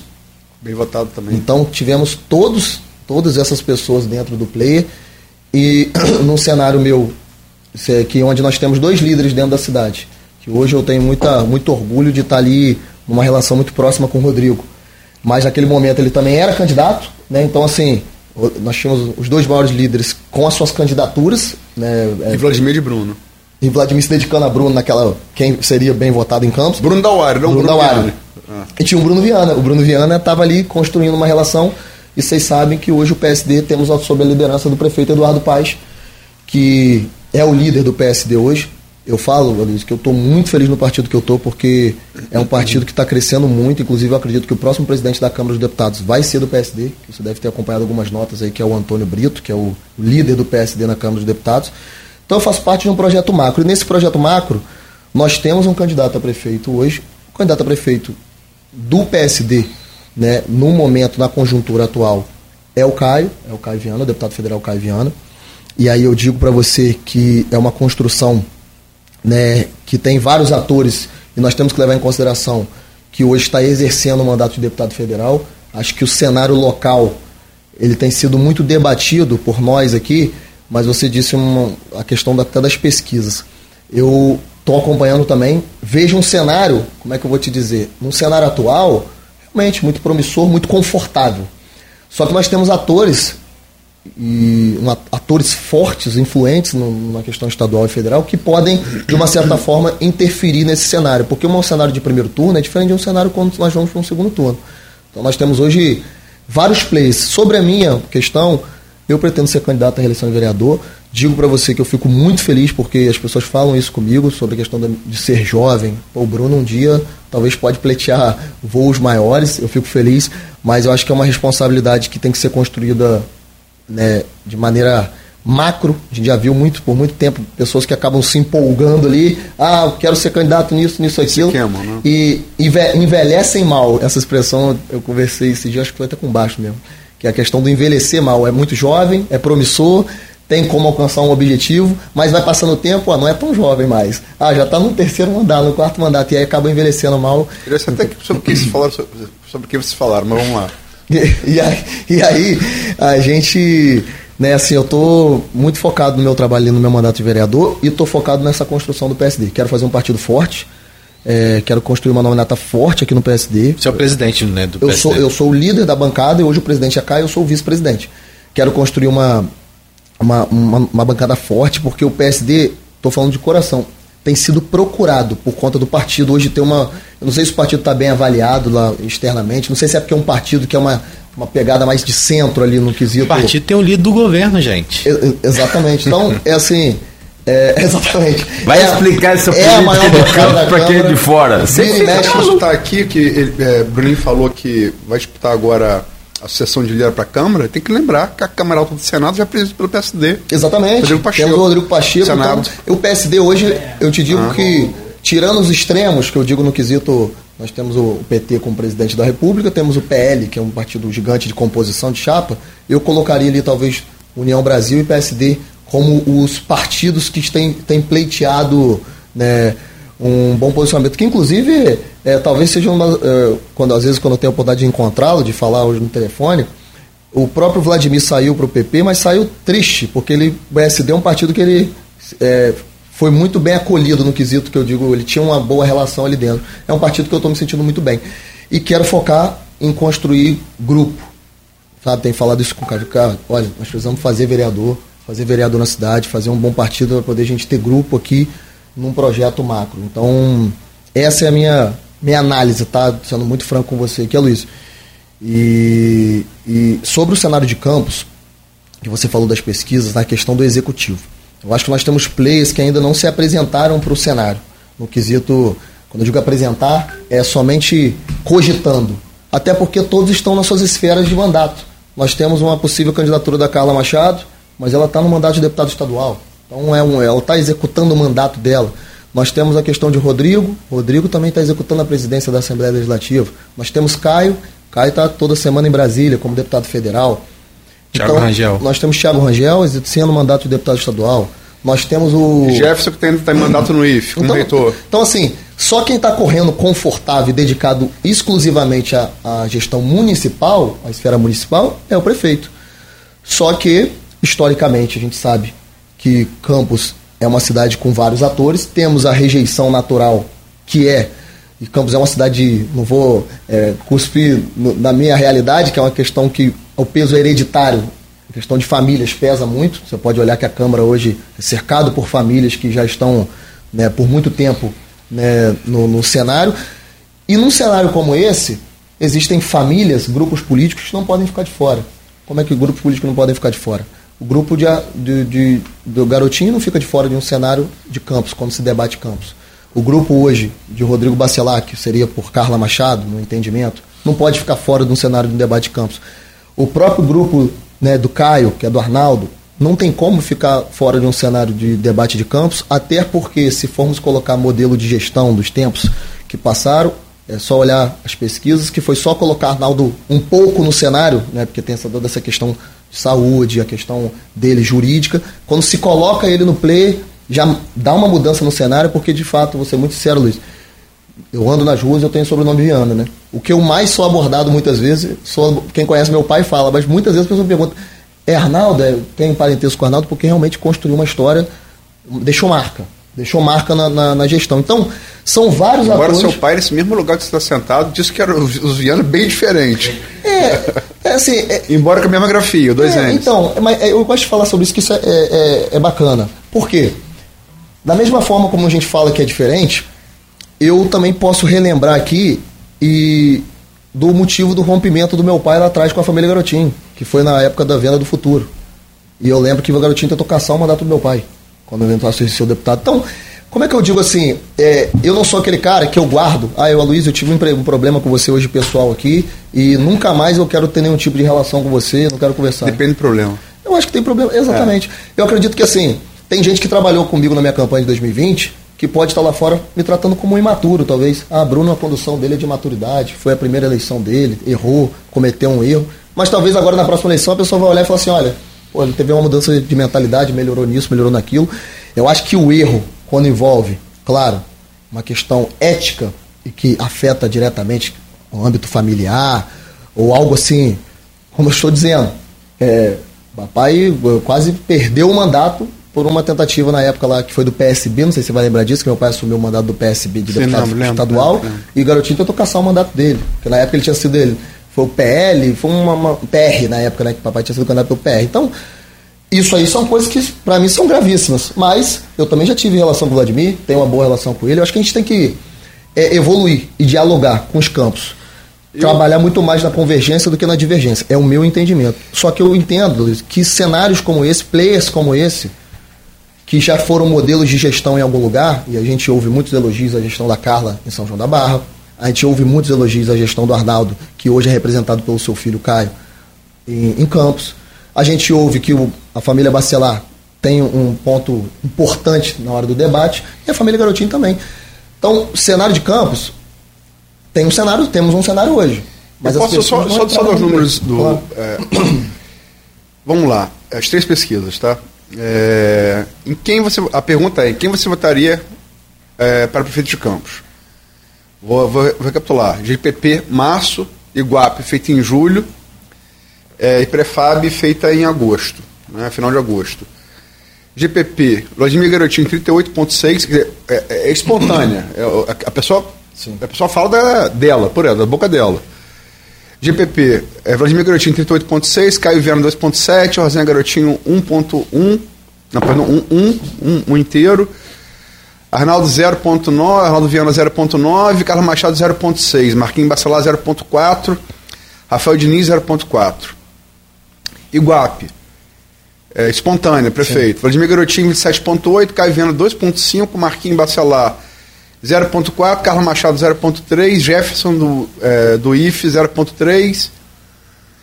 0.3, vamos lá. É, Vladimir, é, Prefab, Vladimir Garotinho é, 48.8. Garotinho Pai 6.6, que é espontânea, né? Caio Viana 3.2, Arnaldo Viana 2.3, Rosinha Garotinho 0.4, Carla Machado 0.3, Marquinhos Bacelar 0.2. Isso me parece voto consolidado, né? É, me parece não, de fato é. A pessoa fala da boca dela, com o disco. Né? A GPP, é com disco. A pessoa dá, dá os nomes. Né? GPP, Vladimir 50.4, Caio Viana 18.1, Marquinhos 5.8, Tiago 2.9, candidato do PT, é, é assim a opção, 2.6, CVC Direita Campos 2.3, Iguape é, com disco. Né? Vladimir Garotinho 55.4, Caio Viana 8.6, Marquinhos Bacelar 3.1, Thiago Mardel 2.8, Jefferson do IF 1.2, Sérgio Mendes 0.5. Prefab, com disco. Vladimir Garotinho 66.8, Caio Viana 8.6, Marquinhos Bacelar 1. 1 caiu? Não, estamos no ar ainda. Marquinhos Bacelar 1.6, Thiago Rangel 0.8, CVC Direita Campos 0.2, Jefferson Cliff 0.2. E em relação à rejeição que você falou, é verdade, os garotinhos têm uma rejeição muito grande. É? Como mostra. Só desculpa, Luiz. Perdão. É, teve um pico de energia aqui nos estúdios, é, sustentou aqui o nosso sistema de segurança e de alimentação auxiliar tanto o transmissor quanto os equipamentos do, dos estúdios, mas infelizmente a internet não, não teve jeito. Caiu aí a nossa conexão, mas se quiser fazer um intervalo e a gente reconectar ou Só então... isso, isso, porque eu não queria, porque eu estou dando números, repetir esses números todos de novo. É. Então eu vou fazer a pergunta com base nos números para para e a gente pode fazer um intervalo. Mas é prova que esse PDAI não precisa sair. Mas enfim. é, é, é, é, rejeição. Bruno está certo quando fala da rejeição histórica do, do, do, do garotismo, sobretudo Sim. na pedra, onde você foi bem votado. Mas eu também, e eu já conversei isso com um especialista, por exemplo, o Shimoda, Eduardo Shimoda aqui, que é estatístico, participou da, do negócio da, da combate ao Covid com base estatística. O que impressiona em Vladimir, como, esquece, é, como figura política, é a baixa rejeição. Vamos lá, imagem negativa GPP, Caio Viana, 24.3, lidera. Vladimir vem em segundo, 18.4. Marquinhos, 17.7. Thiago Rangel, 11.3. Iguape, Caio lidera também. 22.2, Thiago Rangel 12.3, Vladimir 12.1, Sérgio Mendes 10%, Marquinhos 8%. E Prefab, Caio 19, Thiago Rangel 9, Marquinhos 8.4, Vladimir 6.3, Jefferson Swift 2.5. É, como é que você interpreta esses números todos? Da, da, da de, de, intenção de voto, de, dizer, que, é, que no caso é, é piso, mas também de teto. Eu consigo enxergar. Você quer fazer o intervalo? É, estimulando a ponta a possibilidade nas três pesquisas Vladimir ganhar no primeiro turno. E você falou de rejeição. Eu fui também ler os números da rejeição. Porque aí a, é, a opinião. É, eu sou jornalista, mas dois especialistas que a gente entrevistou aqui, eu e Nogueira, essas três pesquisas, o William Passo doutorado é, é, no IBGE e o Eduardo Shimoda. Né? Dois especialistas isentos, capacidade técnica imensa, que tanto em relação à, à intenção de voto, ou seja, piso, quanto analisando teto, é, é, é, tem que realizar as duas coisas. Você falou eleição de dois turnos. O que define segundo turno, se tiver segundo turno, é o teto. Né?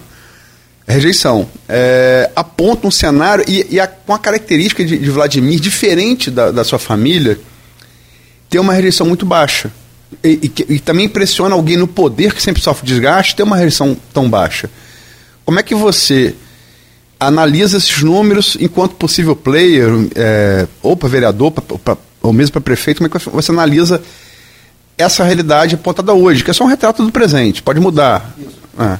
Luiz, eu não quero ser raso né, nesse quesito. Eu acho que, é, para mim, o fator preponderante dessa pesquisa é a ausência de players. Estou jogando muito aberto aqui. É, acho que, como eu te disse, uma dedicação municipal, um player de dedicação municipal, até o momento, somente ele. Nós temos as, os outros fatores, as outras pessoas fora. Mas eu acredito que eu, eu, vejo essa pesquisa como uma pesquisa boa, mas uma pesquisa que liga também um, um, sinal de alerta, porque é uma boa pesquisa, são bons números, mas eu quero muito levar em consideração o contexto. Não se, não se tinha uma oposição, né, como é que eu te digo, no quesito, é, por ter a pacificação, uma realiza, uma, um momento diferente, então de muito diálogo, de muita conversa. Não se tinha, não se tem, vai começar até agora, vão começar a ter mais players participando e mostrando as realidades que foram mostradas nas pesquisas que você tem acesso, que a gente pode pontuar aqui depois, principalmente em relação à saúde, transporte público e geração de emprego, que são para mim os grandes calos. Segurança também. E segurança, que são os grandes calos. Então, é, é porque a gente não consegue visualizar, visualizar a pesquisa, o olho no olho. Mas quando a pessoa pergunta em quem você vota para prefeito, qual a entonação que é dita, ou se a pessoa por muitas vezes está respondendo ali por uma falta de, de players de cenário. Então, é uma pesquisa boa, né, para o governo, mas é uma pesquisa que também é, me liga um sinal de alerta no quesito. Se com todo esse cenário favorável, sem, sem players de, na disputa, é, com o governo do estado fazendo o que fez pela cidade. E aí eu quero levar em segurança, mas vou deixar para quando você me perguntar as notas, que eu estava ansioso para as notas, mas vou deixar quando vou, vou guardar para as notas isso. Mas com todo o cenário é, favorável nesse momento, é, nós ainda estamos enxergando outros players pontuando ali de uma forma ali, claro, mínima, mas pontuando, eu acredito que nós né, pode ter uma grande transformação né, na eleição. Mas eu estou aqui para dizer o seguinte, Luiz, eu sou um cara, como eu disse, eu não gosto de estar aqui fazendo politicagem. Eu acho que o diálogo, o diálogo, novos players, é salutar até para o prefeito. É bom até para o prefeito. Porque, desde o jeito que. Quando você não tem ninguém para te para divergir de você, você pode cair numa bolha do já ganhou. Ah, eu já ganhei, não tem ninguém para divergir de mim, não tem ninguém para disputar a eleição. E não estou dizendo que é um sentimento dele, isso, tá? Porque eu não tenho particularidade para poder nem autoridade para falar isso. Mas eu já senti na rua por muitos players que estão participando do governo. Um sentimento de. É, já foi. E eu sei que esse cenário muda, mas muda por um quesito que eu, eu quero que dizer mais uma vez são momentos diferentes. Nós tínhamos numa questão do, de 2018, 2014, na, na caso estadual, né, mas 2016, 2020, nós tínhamos cenários diferentes, onde os players que estavam fora em outras esferas eram players que não tinham ali um, uma intenção. Exemplo, vou dar um exemplo até do meu pai. Meu pai, ele foi candidato a vice-prefeito em 2016. Né, 2020 ele queria ser candidato a prefeito, tinha essa projeção. Mas hoje, o peso que meu pai, né, o, o, tamanho do peso da mão ali do meu pai no quesito eleitoral é diferente de um peso atual, onde nós temos, como eu disse mais uma vez, um presidente da Assembleia Legislativa. E o debate, ele é salutar. Então, assim, a pesquisa é boa, não estou aqui para dizer que ela é uma pesquisa ruim para o governo, é uma pesquisa boa para o governo, mas é uma pesquisa que também me liga um sinal de alerta numa versão de que, assim, olha, se com um momento desse de pacificação play, e os players, tanto da esfera federal quanto da esfera estadual, não estão atuando dedicadamente ali, exclusivamente a campos. E a gente vê aí, talvez, um determinado teto, um cenário que tem qual a projeção de crescimento nisso. E quando os players de fato começarem a vir e, e se posicionar, dizer o que, que pensa. Porque, um, um exemplo é, de comparativo, e aí eu estou guardando até para essa questão das notas, mas Depende de onde a gente compara, porque nós temos plays como se fosse uma Carla Machado, que ela vai ter um comparativo do que ela já executou na, na gestão dela em outra cidade. Nós temos um player que, que seja, se for o, o, Caio, que tem um modelo de gestão adotado pelo Arnaldo, ali que ele segue como referência de legado. Nós temos o Rodrigo Bacelar, que é um player que tem uma certa interferência e que está no estado hoje conversando com vários, vários municípios. Né? Tá vendo tem Jefferson que tem o IFA mostrar. Então, eu, eu acho que assim, pesquisas são boas, são, é, são pesqu... Perdão? Tem o IFE e tem o PT. Sim. É, são, governo federal. É. São, Não, são, mas eu falo individual, sim, né? Sim. São, são pesquisas que o governo está sendo aí, né? O Vladimir está bem pontuado, mas eu acredito que num cenário extremo de conforto. Não sei se eu consigo te, te explicar. Eu estou dizendo que assim. É, não tem cenário mais confortável para o governo do que o cenário atual, que é um cenário sem os players participando, com um orçamento muito alto e é, numa questão ali onde a pessoa, e eu soube disso internamente na pesquisa, acredito que você essa informação, de que teve gente que votou até botando a mão no rosto, assim, tipo, ah, poxa, Vladimir, tal, tipo assim, meio que assim, não tem, na, na ausência de plays. Então, qual é a convicção que a pessoa vai ter de segurar, de sustentar esse voto até o final?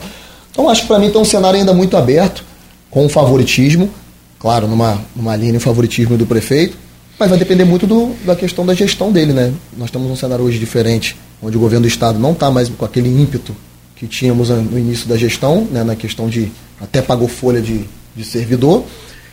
E temos algumas pautas que você mesmo citou aqui mais cedo, que são pautas que são calos do governo há um bom tempo. Né? E a gente está acabando o mandato, a gente falar de saúde, transporte, segurança, geração de emprego, são calos que o governo tem desde o início. Então nós estamos indo para o último ano com os mesmos calos. E isso pode ser preponderante num, num cenário eleitoral onde vai estar todo mundo inflamado pelo contexto eleitoral. Mas não estou aqui dizendo que não é um cenário de favoritismo. É um cenário de favoritismo.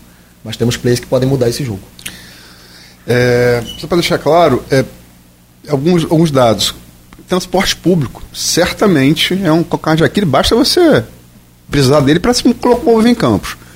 Agora, vamos falar a verdade, ele não é um, ele não é um calo de hoje. Ele vem, pelo menos, desde a queda do petróleo no governo em dezembro de 2014, que aquela passagem no real não pôde mais ser mantida, não havia mais dinheiro para aquilo. Desde, desde então, falando do, do, segundo governo Rosinha, metade dele, passando pelo governo Rafael e o governo Vladimir, continua sem solução. Está é, fazendo os terminais Sim. e tudo.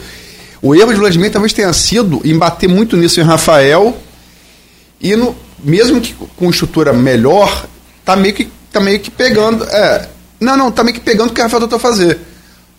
Sim. É, é só que. Sim, sim, é, é, é, de quintanilha, só que com, com um, condições de infraestrutura melhores, né?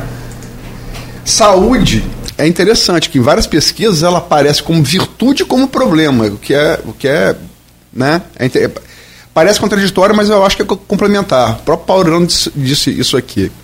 E também o Shimoda e o William, os, os estatísticos, né?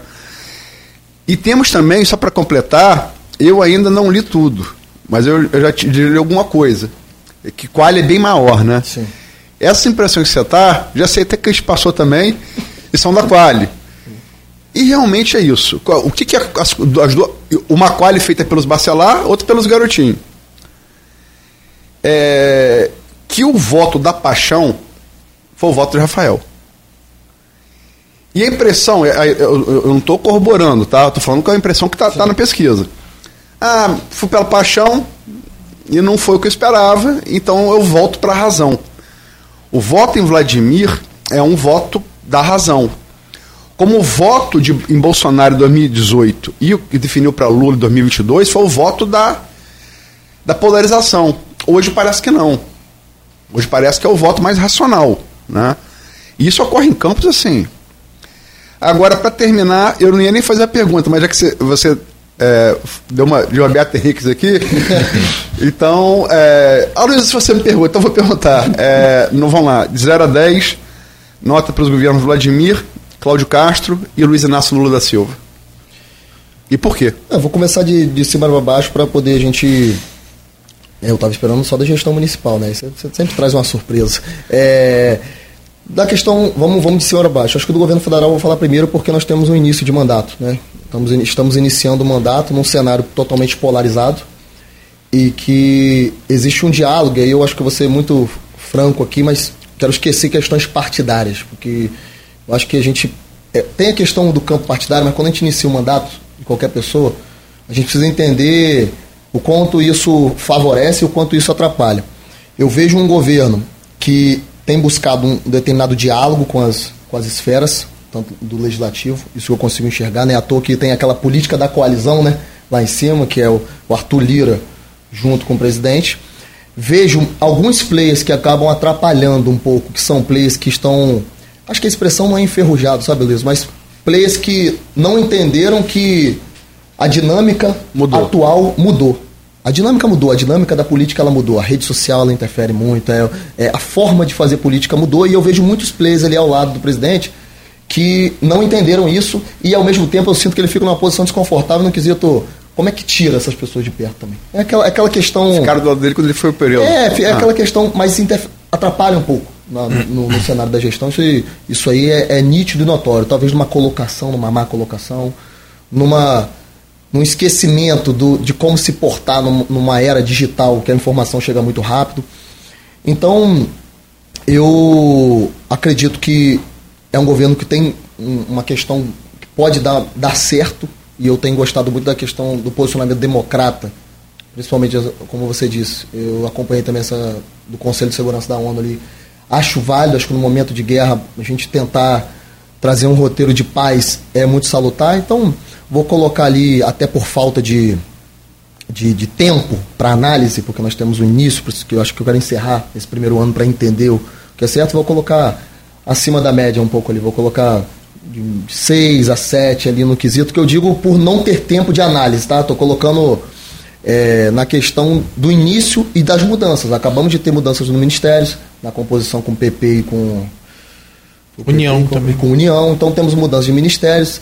É um cenário. O centrão, né? O centrão. É, e além disso, com uma Câmara dos Deputados que não está tão simples como nos, nos, últimos tempos. É um cenário diferente. Muito conservador.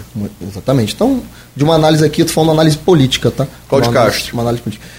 Cláudio Castro, acredito que um governo no, no, início excepcional na gestão, na primeira gestão, metade da gestão ali, né? À toa que foi reeleito com, com primeiro turno. no primeiro turno. Vejo agora uma mudança de cenário, principalmente em relação à questão orçamentária do governo do Estado de, nítido e notório, né? Não temos mais aquele recurso, né? À toa que ele está pleiteando lá na União, tentando de todas as maneiras ajustar. Mas vejo um governo que prioriza bastante o diálogo, principalmente com a Assembleia Legislativa, e, e por isso que eu pontuo de maneira positiva esse diálogo. Vejo erros, vejo, vejo falhas, mas gosto de levar em consideração o seguinte, Luiz. Comandar um governo do Estado eu não tenho essa experiência, não vivenciei, mas é algo muito complexo pelo que você disse aqui antes. Nós temos os, a capital, temos a Baixada, temos a região do interior, e que mesmo sendo vizinhos, mesmo sendo cidades vizinhas, que tem modelos ali de, de economia totalmente divergentes. Nós temos ali aqui voltada para a questão do petróleo, agricultura, aí nós vamos para a capital muito voltada ali para o turismo. Serviço. Né? É, então é, é uma mudança muito é, que, que ocorre diretamente. Mas vou, não vou dar nota 10 também, porque acredito que, que no momento atual tem alguns, algumas falhas que nós precisamos reponderar. Então vou colocar ali na média de, de 7. Vamos sair. Acho que fica. Pela, Lula 6, 7, Cláudio Castro 7. É, acho que eu vou colocar na mesma média pelo quesito de início de gestão. Acho que quem, a gente que está encerrando a gestão agora municipal, a gente consegue avaliar com mais propriedade, porque a gente sabe que se você for conversar agora com qualquer representante do governo federal, do governo estadual, a resposta vai ser: entramos uma data iniciou agora, estamos construindo. Já da gestão municipal, esse, municipal esse diálogo acaba. Mas vamos para o municipal. É, eu vou dizer para você que a nota, para mim, ela é muito baseada no contexto. Você falou aqui sobre paixão e razão. É, de fato, o campista ele teve uma paixão recente, uma paixão recente que foi Rafael, e hoje ele está num sentimento ali talvez está diminuindo esse sentimento de frustração, talvez está saindo um pouquinho do coração e indo mais num sentimento ali de razão. Mas eu ainda acredito que o campista ele, ele preza muito pela paixão. Quando, quando eu digo paixão, no quesito que na hora que o, o jogo se acirrar, de fato, na hora que o jogo ficar mais próximo, a paixão. Eventual segundo turno, sobretudo. A paixão vai ser preponderante, porque a política é paixão. Sendo muito sincero, a razão ela fica muitas vezes em segundo plano. Que a paixão ela move quem você acredita. Você vai com quem você acredita. Você não vai, ah, vou votar nesse daqui porque é o que tem. Se tiver, não tiver opção, tudo bem, mas se tiver opção, você vai na paixão. Em quem mexe com você, em quem mexe no seu sentimento, em quem você acha que, vo, que você acredita, é o que move. A política é, é, muito parecido com a questão do time de futebol, mais ou menos isso. Você acredita em alguém, você vai vestir a camisa e eu vou para dentro. Não estou dizendo todos, mas é um cenário que eu enxergo que vai, vai mudar. Sabe por quê? Esperança, a gente fala de esperança, né? Ah, porque o campista ele teve uma esperança e teve uma decepção. Eu prefiro ter esperança de novo, 10, 20, 30 vezes e, e acreditar em alguém, mas eu não estou dizendo aqui é, que é para acreditar ou não, mas estou dizendo que eu prefiro acreditar várias vezes e talvez me frustrar, acertar errado, do que eu viver numa esperança de assim, vou votar porque, ah, como eu fiz né, com você, né? Ah, é isso, é o, é o que tem nesse momento. Então, é o meu sentimento. Sobre nota. Se eu for olhar no contexto raso, no contexto que eu digo de, de governo anterior, que muito fica pautado nisso, tá? Vamos comparar com o governo anterior. Eu tô, eu claro que eu vou colocar com uma média positiva, melhor do que o governo anterior, isso é nítido, notório, mas estou levando sem considerar todo o contexto político, a crise política que o Brasil vivia naquele momento de 2016, 2018 2020 ali, e também a questão orçamentária, Sim. que é nítido notória, não preciso nem dizer, é uma pés zerados que a gente nunca teve não isso. Dá pra, ah. Não dá nem para você comparar. Então, mas para não ficar nesse, ah, mas é diferente, a gente não dá para trazer o cenário de Rafael para Vladimir para entender como ele, ele reagiria. É coisa de polícia. Tem gente que dá sorte, dá azar nisso aí também. É. Isso acontece. Né? O príncipe fala muito disso no Maquiavel, a fortuna. Sim. É, então, só que eu vou fazer diferente com você hoje sobre a questão da nota do governo. Hum. Eu vou iniciar com a 10 e tudo que eu entender que é grave, que eu entendo e analiso como grave, eu vou tirar um ponto. Aí você vai entender qual é o meu pensamento. Estou começando com a 10, né? Saúde, que está bem dentro aí, quando eu digo de gestão de saúde, eu estou falando em casos específicos que a gente escuta. É, que a gente escuta. Marcação de médicos de formas específicas. Os medicamentos que a gente tem dificuldade nos postos de saúde. Essa reabertura dos postos de saúde, que, na minha visão, vou ser muito franco, muito sincero, essa estratégia, ah, vamos abrir aos pouquinhos. A gente sabe que isso para bastidor de política acontece muito. Ah, vamos, vamos abrir, vamos, vamos abrir um pouquinho, de pouquinho a pouquinho. Então, a dificuldade na gestão da saúde é um ponto para mim preponderante, porque eu tenho acompanhado, aí eu vou comparar com o trabalho que eu acompanho do deputado federal Daniel Sorães, que é o secretário de saúde do Rio. A assistência que ele dá naquele primeiro contato, que é a, a clínica da, da família lá que se chama, é crucial que é aquela questão que você evita do cara ir para o hospital, ir para o Ferreira, para o HGG, aquele contato que você consegue fazer a triagem ali, que é o que mais atrapalha. A minha visão é essa. O que, que acontece? O que, que superlota os hospitais? Qual a dificuldade que a gente tem? Todo mundo busca o mesmo local. Teve algum, algum problema, você busca, direto para o hospital. Se você tem uma triagem bem feita num trabalho da clínica da, da, da, da saúde da família, que eu falo que é a referência de lá, é, você consegue ter uma diferença. Inclusive lá tem um super centro agora carioca de saúde, que depois eu quero falar, falar com calma sobre isso em outra oportunidade, que é excepcional. Então estou tirando um ponto pela gestão da saúde, que é a minha percepção. Vou tirar mais um ponto pelo transporte. Por que, que eu vou tirar mais ponto pelo transporte? Pelo que você falou. Foi o mais falado na campanha. Transporte público, transporte público, vamos ajustar, vamos Terminais ajustar. da vergonha era o, era E o terminal não terminou até hoje. Então, é bom deixar claro, porque assim, ah, Bruno, no começo tinha a justificativa de era o início da gestão. Nós estamos indo para o último ano e o terminal não terminou. Então, vamos supor que ele não seja reeleito no próximo, no próximo pleito. Ficaram quatro anos sem ter a conclusão do verdadeiro projeto, projeto voltado para o transporte público. Como a gente está dizendo, hoje é um momento ali de tapar buraco, porque o que foi prometido, o que foi consolidado, que é são os terminais, nós estamos terminando o ano, terminando o mandato sem a conclusão. Não sei se vai ser concluído, porque nós estamos em novembro. Nós estamos chegando em novembro, e tem aquele prazo de entrega das obras, né? Toda aquela questão de dificuldade no ano que vem. Então estou tirando mais um ponto. É, um outro ponto, que aí eu estou falando de contexto geral, é a questão da geração de emprego. Luiz, eu ouvi várias vezes na campanha sobre a zona especial de negócios. Acho que você vai lembrar disso. Atrair as empresas para poder a gente ter. Atrair as indústrias para poder a gente falar. E não tem. Se você me disser, eu posso estar equivocado, alguma empresa, alguma indústria que, de peso preponderante, que você fala assim, que chegou a campus, que você fala, pô, essa empresa, essa indústria chegou para fazer a diferença dentro da nossa cidade. Na época teve até aquela conversa com a Avan, que talvez chegaria, no final não veio. Então, Eu mesmo, como jovem, agora vou falar voltado para os jovens, eu ouço direto. Vários jovens me mandam mensagem, mostram na rede social todo dia, jovens que saem da faculdade, que saem ali do curso técnico ou que nem conseguem chegar a esse ponto, que não têm oportunidade. Tem mercado de trabalho. Não tem mercado de trabalho. E aí, ah, Bruno, mas isso depende exclusivamente da prefeitura. A prefeitura tem que incentivar esses jovens a entrar no mercado de trabalho. Como é que você incentiva? Você tem que atrair as empresas, você tem que atrair as indústrias, você tem que trazer cursos profissionalizantes para esses jovens, você tem que dar oportunidade de crescimento. Então, esses três pontos para mim são gerais. Então, já estou tirando três pontos. Mas eu vou falar de dois que são específicos para mim, na minha realidade, na minha luta, que é esporte e pessoa com deficiência. Esporte, eu não tive a oportunidade de falar sobre isso. Uma gestão, na minha visão, que não se sabe quem manda. Tem três, quatro caciques lá que você não sabe quem é que comanda de fato, e uma gestão que não tem orçamento. Então, você vivenciou, você, eu já vivenciei o jovem, eu morava atrás da ABB, ali no. Na, Foi criado na ABB. Pô, eu morava ali na Professor Manhães, eu já vi Flamengo jogar campus, eu já vi aquele time de vôlei do Flamengo, time de vôlei de, do campus, basquete. Você não se fala de esporte em campos hoje. Você não tem um, um cenário onde você fale assim, pô, isso aqui é, é o que está fazendo a diferença no esporte de campos. Você não tem. Você tem um trabalho ali de esporte vida, que é, o, que é uma verba federal ali, que está vivendo desse esporte vida desde o início do mandato. Esporte vida, esporte vida, esporte vida. E não se faz um trabalho. É, e aí eu tenho que. Não é porque é meu colega, não. Eu queria ter a oportunidade de ver, mas não vai acontecer, mas eu queria ter tido a oportunidade de ver o vereador Rafael Twin com, com essa questão orçamentária sendo secretário de esportes, que na minha visão foi um secretário num momento caótico muito bom.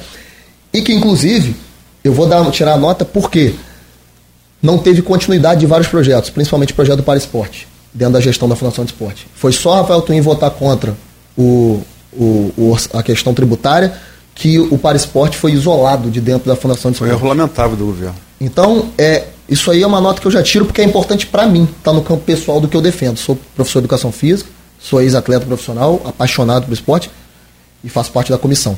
Por último, a questão da pessoa com deficiência. Aloysio, não se dá mais para trabalhar fora dessa realidade, Rodrigo. Não é somente a questão da deficiência motora, nós temos a deficiência intelectual, a, a, a, quando a gente fala de, de pessoas com deficiência, nós temos vários campos hoje, mas eu vou falar principalmente quando a gente fala das crianças que estão frequentando a escola, que estão no dia a dia das escolas, que são crianças que necessitam dos seus cuidadores e dos seus mediadores. Que é, que é uma pauta. Que considera crianças atípicas, né? Ah, crianças atípicas.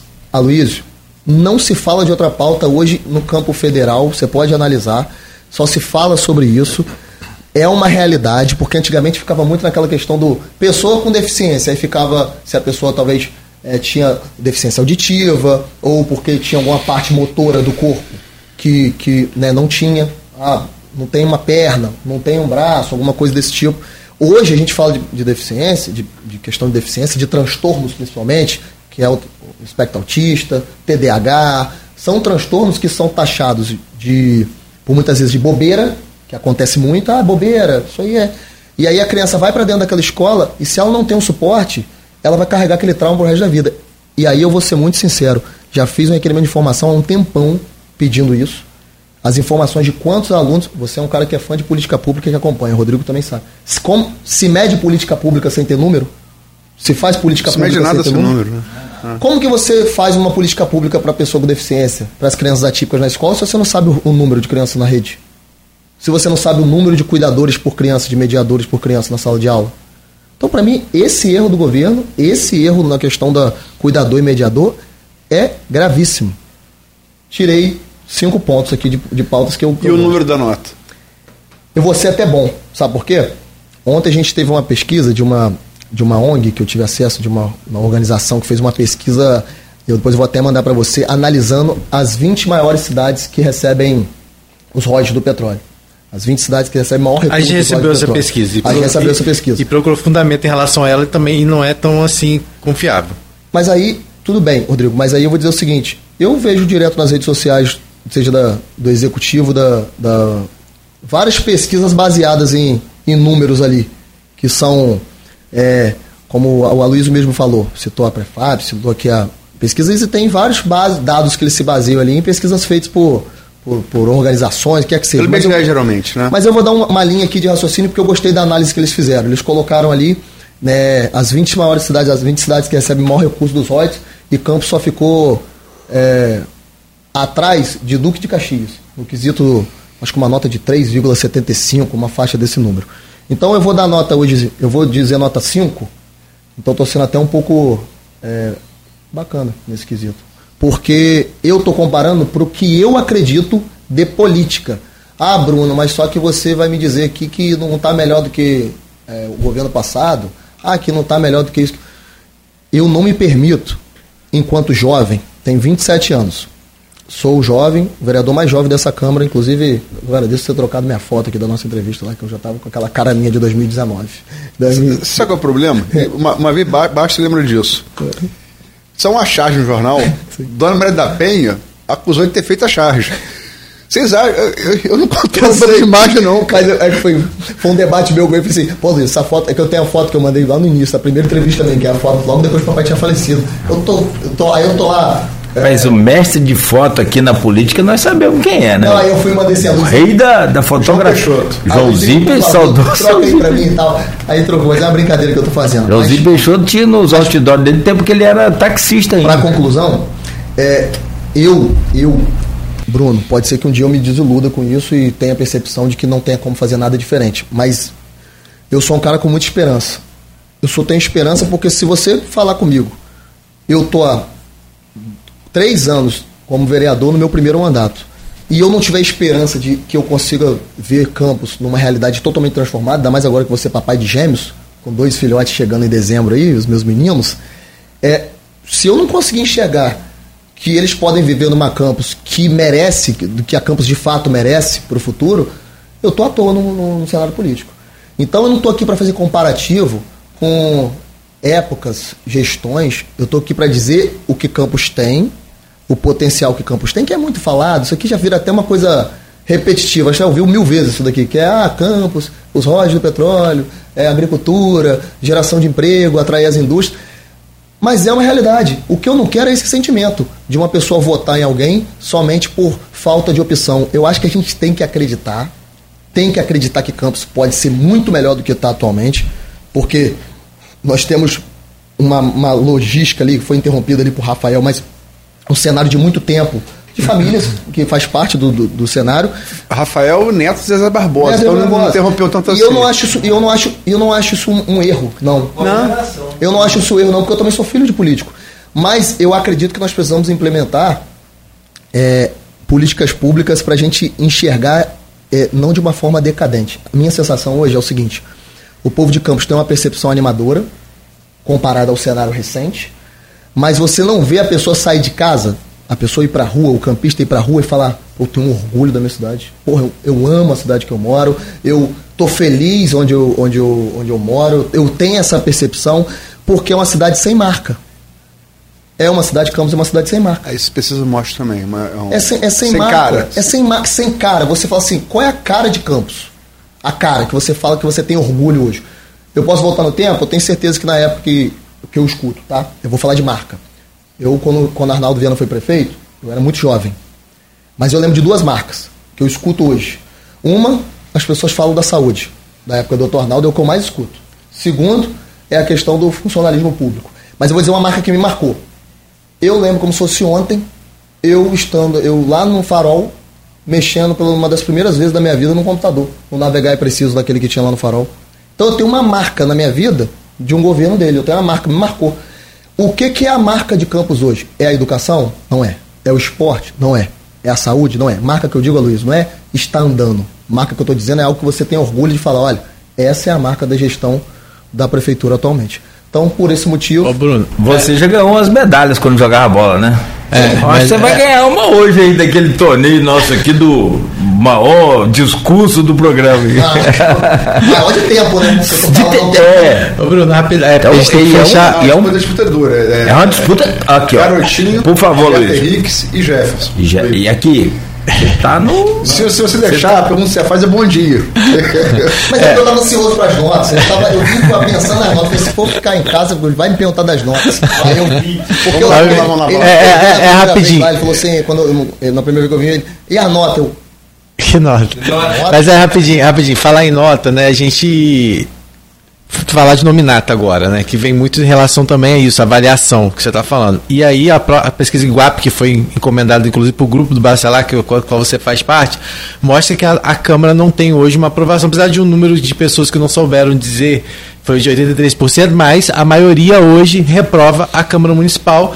E poucos dos vereadores que estão lá aparecem quando são citados é, como as pessoas que poderiam retornar e aí dos 18, do, dos 25, por exemplo, que são mais citados, 18 são pessoas ligadas ao grupo de Vladimir, que dizer nada também porque tem essa questão de nominato. E vamos entrar na questão do nominato. Como você avalia essa questão da Câmara hoje e também da questão da nominata? Como é que você vai trabalhar isso? Principalmente porque tem que ser uma nominata, vai ser uma nominata mais complexa, com menor número de, de candidatos e com a questão da cota das mulheres, que foi algo que deu pro, problema na última eleição. Né? Como é que você avalia isso?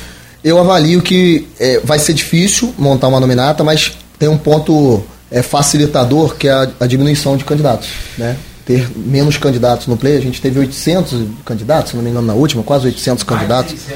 É, 700, lá. E Mais de 600. Hoje é. nós teremos aí, se tiver 8, 10 partidos, 250 candidatos, 270, vai chegar no máximo ali a, a 300 nos principais partidos que eu acredito.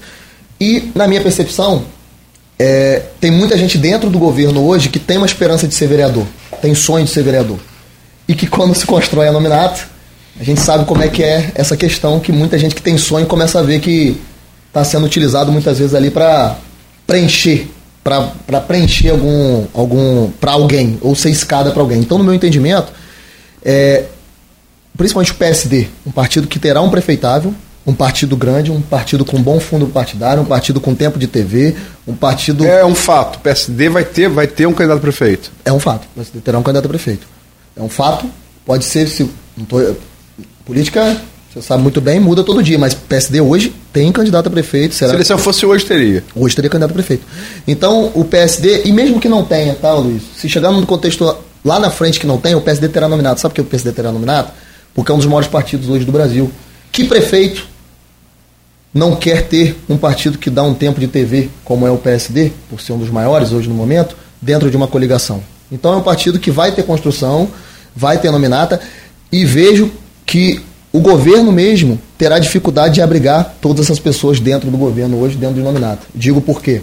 É muita gente que tem sonho, cara. Tem gente que não quer ser candidato só para. Ah, venha candidato só para manter o que você tem, o espaço que você tem dentro de uma prefeitura, o cargo que você trabalha dentro da prefeitura. Tem gente ali hoje que está sonhando em ser vereador, que quer estar tá na Câmara pleiteando, buscando, né, lutando pela população. Então acho que vai ter muita gente ali, né, em vários cenários, que terá essa, essa, essa vontade de ser vereador e o PSD vai construir uma nominata que possa fazer de dois a três vereadores, é a nossa percepção hoje. Você está numa situação mais confortável, vamos dizer assim, de, de, de todos ali, né? É Hoje você fala que a base hoje já tem sete partidos Sim. fechados. Né, e que isso, inclusive, é o que tem movimentado também nessa negociação para trazer, trazer pessoas, mais pessoas à base. Mas tem essa questão de secretários também que querem vagas para disputar. É, eu já ouvi nos bastidores que, é, que até não estar fazendo força nesse momento, o grupo do Barcelar não está fazendo força para poder abrigar é, manter essas, o maior número de pessoas estaria justamente porque né, precisa, vai, vai ter uma nominata mais enxuta. Então, quem quiser ir, vai. Que aí não teria essa, esse compromisso. É, é, uma, é, uma, é uma partida um negócio complexo, né, Rodrigo? E eu, eu vou ser muito sincero também que o cenário muda muito ali para base agora. Nós temos 16 vereadores. Uhum. São 16, não são, né? 16 vereadores, para errar? É. 16, 15 a 16 vereadores. Nós temos os suplentes de vereadores, nós temos os secretariados. Contando Anderson de Matos. Nós né? temos os subsecretários, que a maioria será candidato, tem vontade de ser candidato, fora os agentes comunitários de localidade específica serão candidatos. Para um, um cenário onde eles terão seis a oito partidos, que é o que eles trabalham, então você coloca ali que se eles tiverem seis, né, para mim ainda sobra gente. Gente que está dentro do governo hoje que não, não vai conseguir é, se encaixar num cenário. É porque é, tem que ter mulheres. Em todos esses tem que ter pelo menos oito mulheres. Você, exatamente. Então você já. Você tem 18. O governo hoje não é um governo que tem muitas mulheres na pasta. Tem mulheres ali, se não me engano, Rosilane do Relê, auxiliadora, José Morumbi, que é o que eu lembro, assim, de que está ali, que tá ali participando do governo para ser candidata ativamente, ele pleiteando. Então, é, se tivesse feito a mini reforma eleitoral, talvez o cenário seria diferente. É, o ele falou. Só que falou. eu estou dizendo que, assim, é, nominato é um negócio complexo, cada um fazer as suas escolhas. E os que estão indo para lá talvez também tenham hoje um espaço partidário para se abrigar. Só que o PSD hoje, é o que eu estou dizendo, eu estou focado nessa construção. Rodrigo com certeza terá os partidos dele também para poder né, abrigar o, o, o grupo com o grupo nosso hoje, o nosso grupo político. E nós vamos aguardar. Aguardar porque é, não precisa fazer muito alarde, nada disso, vamos construir devagarzinho, conversa de, de pé na orelha, conversar com as pessoas para que estejam com a gente. Mas o nosso histórico é bacana, eu no candidatura que eu fui na última eleição fizemos dois vereadores. É, Caio, sendo candidato a prefeito na última eleição, fez três vereadores, inclusive o menos votado da Câmara é vereador, foi eleito vereador na chapa é, né, naquele momento. Então, é, histórico favorável nós temos para construir uma boa nominata. Vamos aguardar para entender o cenário de campos. Bruno, fechar, Luiz e. Sim, a gente, pode, a gente bota a culpa no pique de energia. É. Se você reclamar, fala. O pique durou um minuto, vai. Que a culpa é da Câmara que não botou CP da Enio. Boa. Foi mal, Cristiano. Ó, três, três informações. Campos teve 810 candidatos em 2020, muito. É, uma outra informação com relação à política, o TSE sacramentou ontem o transporte gratuito para 2024. E uma, uma boa, nossa briosa Polícia Militar, ontem mesmo à noite conseguiu prender o bandido que suspeito de participar do crime, do, do, do assalto, assalto. lá ontem é, no, no- no restaurante, recuperou inclusive os dois objetos, um cordão e uma Cordão pulseira. ouro, né? E depois ele já se. ele, ele assumiu o crime. E a você, o, o, o Bruno, faltou a nota do presidente da Câmara. o presidente, nosso presidente. Cara, eu vou dar a nota, a nota que eu vou dar Marquinhos, para não dizer que, que aqui. é, eu, eu, eu, não, eu não costumo dar 10, eu não vou dar 10. É, acho que nós somos humanos, então 10 para mim. Nem se você me perguntar a minha nota, eu vou dizer 10 do meu trabalho, porque eu acho que a gente erra bastante. Mas é, no contexto que eu estou acompanhando hoje, principalmente pela pressão de ter uma minoria, de estar ali conduzindo os trabalhos, e pelo que eu tenho acompanhado do trabalho de Câmara, a inauguração da biblioteca, acho que é, é Miriam, esqueci o nome da, da biblioteca que foi inaugurada, o trabalho que ele está fazendo ali, instituído ali hoje agora, com a questão do, do- da, da, da menos burocracia na questão tecnológica. Eu estou a inse- a inserção de vários sistemas ali dentro, ali dentro da Câmara, e o posicionamento político dele, que é algo que eu admiro, porque ele é muito firme. Eu vou dar, meu presidente, fica chateado, não, vou dar nota 9 para ele, vou dar nota 9 para ele, pela gestão dele.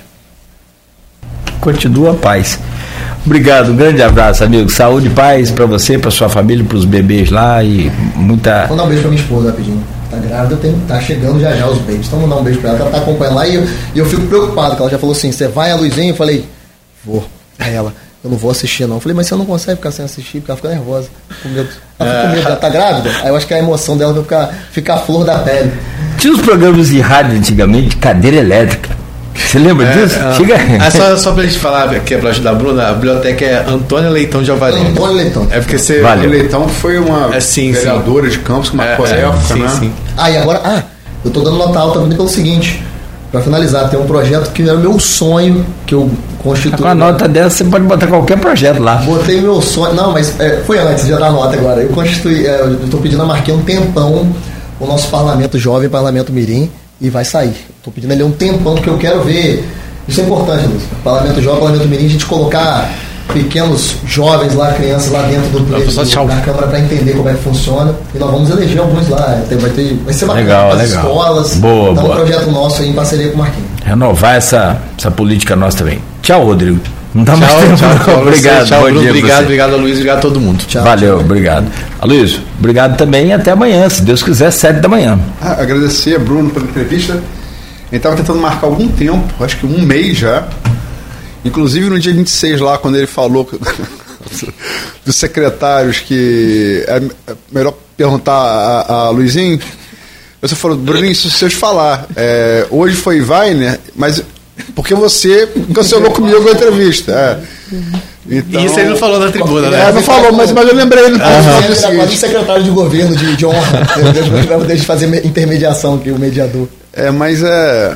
Enfim, é, eu acho que nessa confusão entre governo e, e oposição, tu- tu- tu- toda democracia tem que ter, né? Quem está no poder tem que ter oposição. Né? Acho que é, se equilibra. Agora, como a gente tem feito com várias entrevistas, que isso fique no campo da, da política, né? Entendeu? Concordo. Um, um nível, né? Nível, acho que Ah. nível é mais importante. postura, né? E acho que essa entrevista contribui, contribui nesse sentido. Então agradeço a Bruno, agradeço ao Rodrigo, Beto, você e sobretudo ao ouvinte telespectador do, do Folha no Ar. E depois dá uma, uma, uma, interagida lá, porque tem pergunta até do Edmundo, o Edivar tá ali também. Dá ah, um... e, e, tudo de bom para suas crianças aí. Que, do, já do, tem nome, já? Vou revelar domingo, lá nas redes sociais. Eu já sei, o, o de um... Vai, vai ser influenciadora lá das crianças. Todo mundo pergunta ela como é que ela, é, ela vai ficar... Um já sei. Todo mundo pergunta ela todo dia. Um, um já sei. Gil, não vai? Ah. Não tem como ser Gil. Porque é, se eu botar Gil em um, ah. você vai ser o primeiro a fazer isso. Quando você encontrar as crianças, você vai falar assim: quem que é o Gil aí? Eita, Aí você vai falar: seu avô era muito bom. Aí o outro vai falar: ah, falar é. São gêmeos, não pode ter. Não podemos criar ah, essa. Tem dois essa, com 26, rapaz. Essa divisão interna logo é. deles ali. Mas São univitelino? No, no segundo nome. São univitelino? Univitelino. Tá bom. Gente, 9h30 que venha com saúde e paz. Se prepare para os sete meses aí, hein? que é, é seguro, é certo. 99%. É, sim, é certo. Preparando. Bom, a gente volta amanhã às 7 e o Folha no Ar fica por aqui no oferecimento de Coagro, Proteus Unimed Campos, Laboratório Plínio Bacelar e Vacina Plínio Bacelar.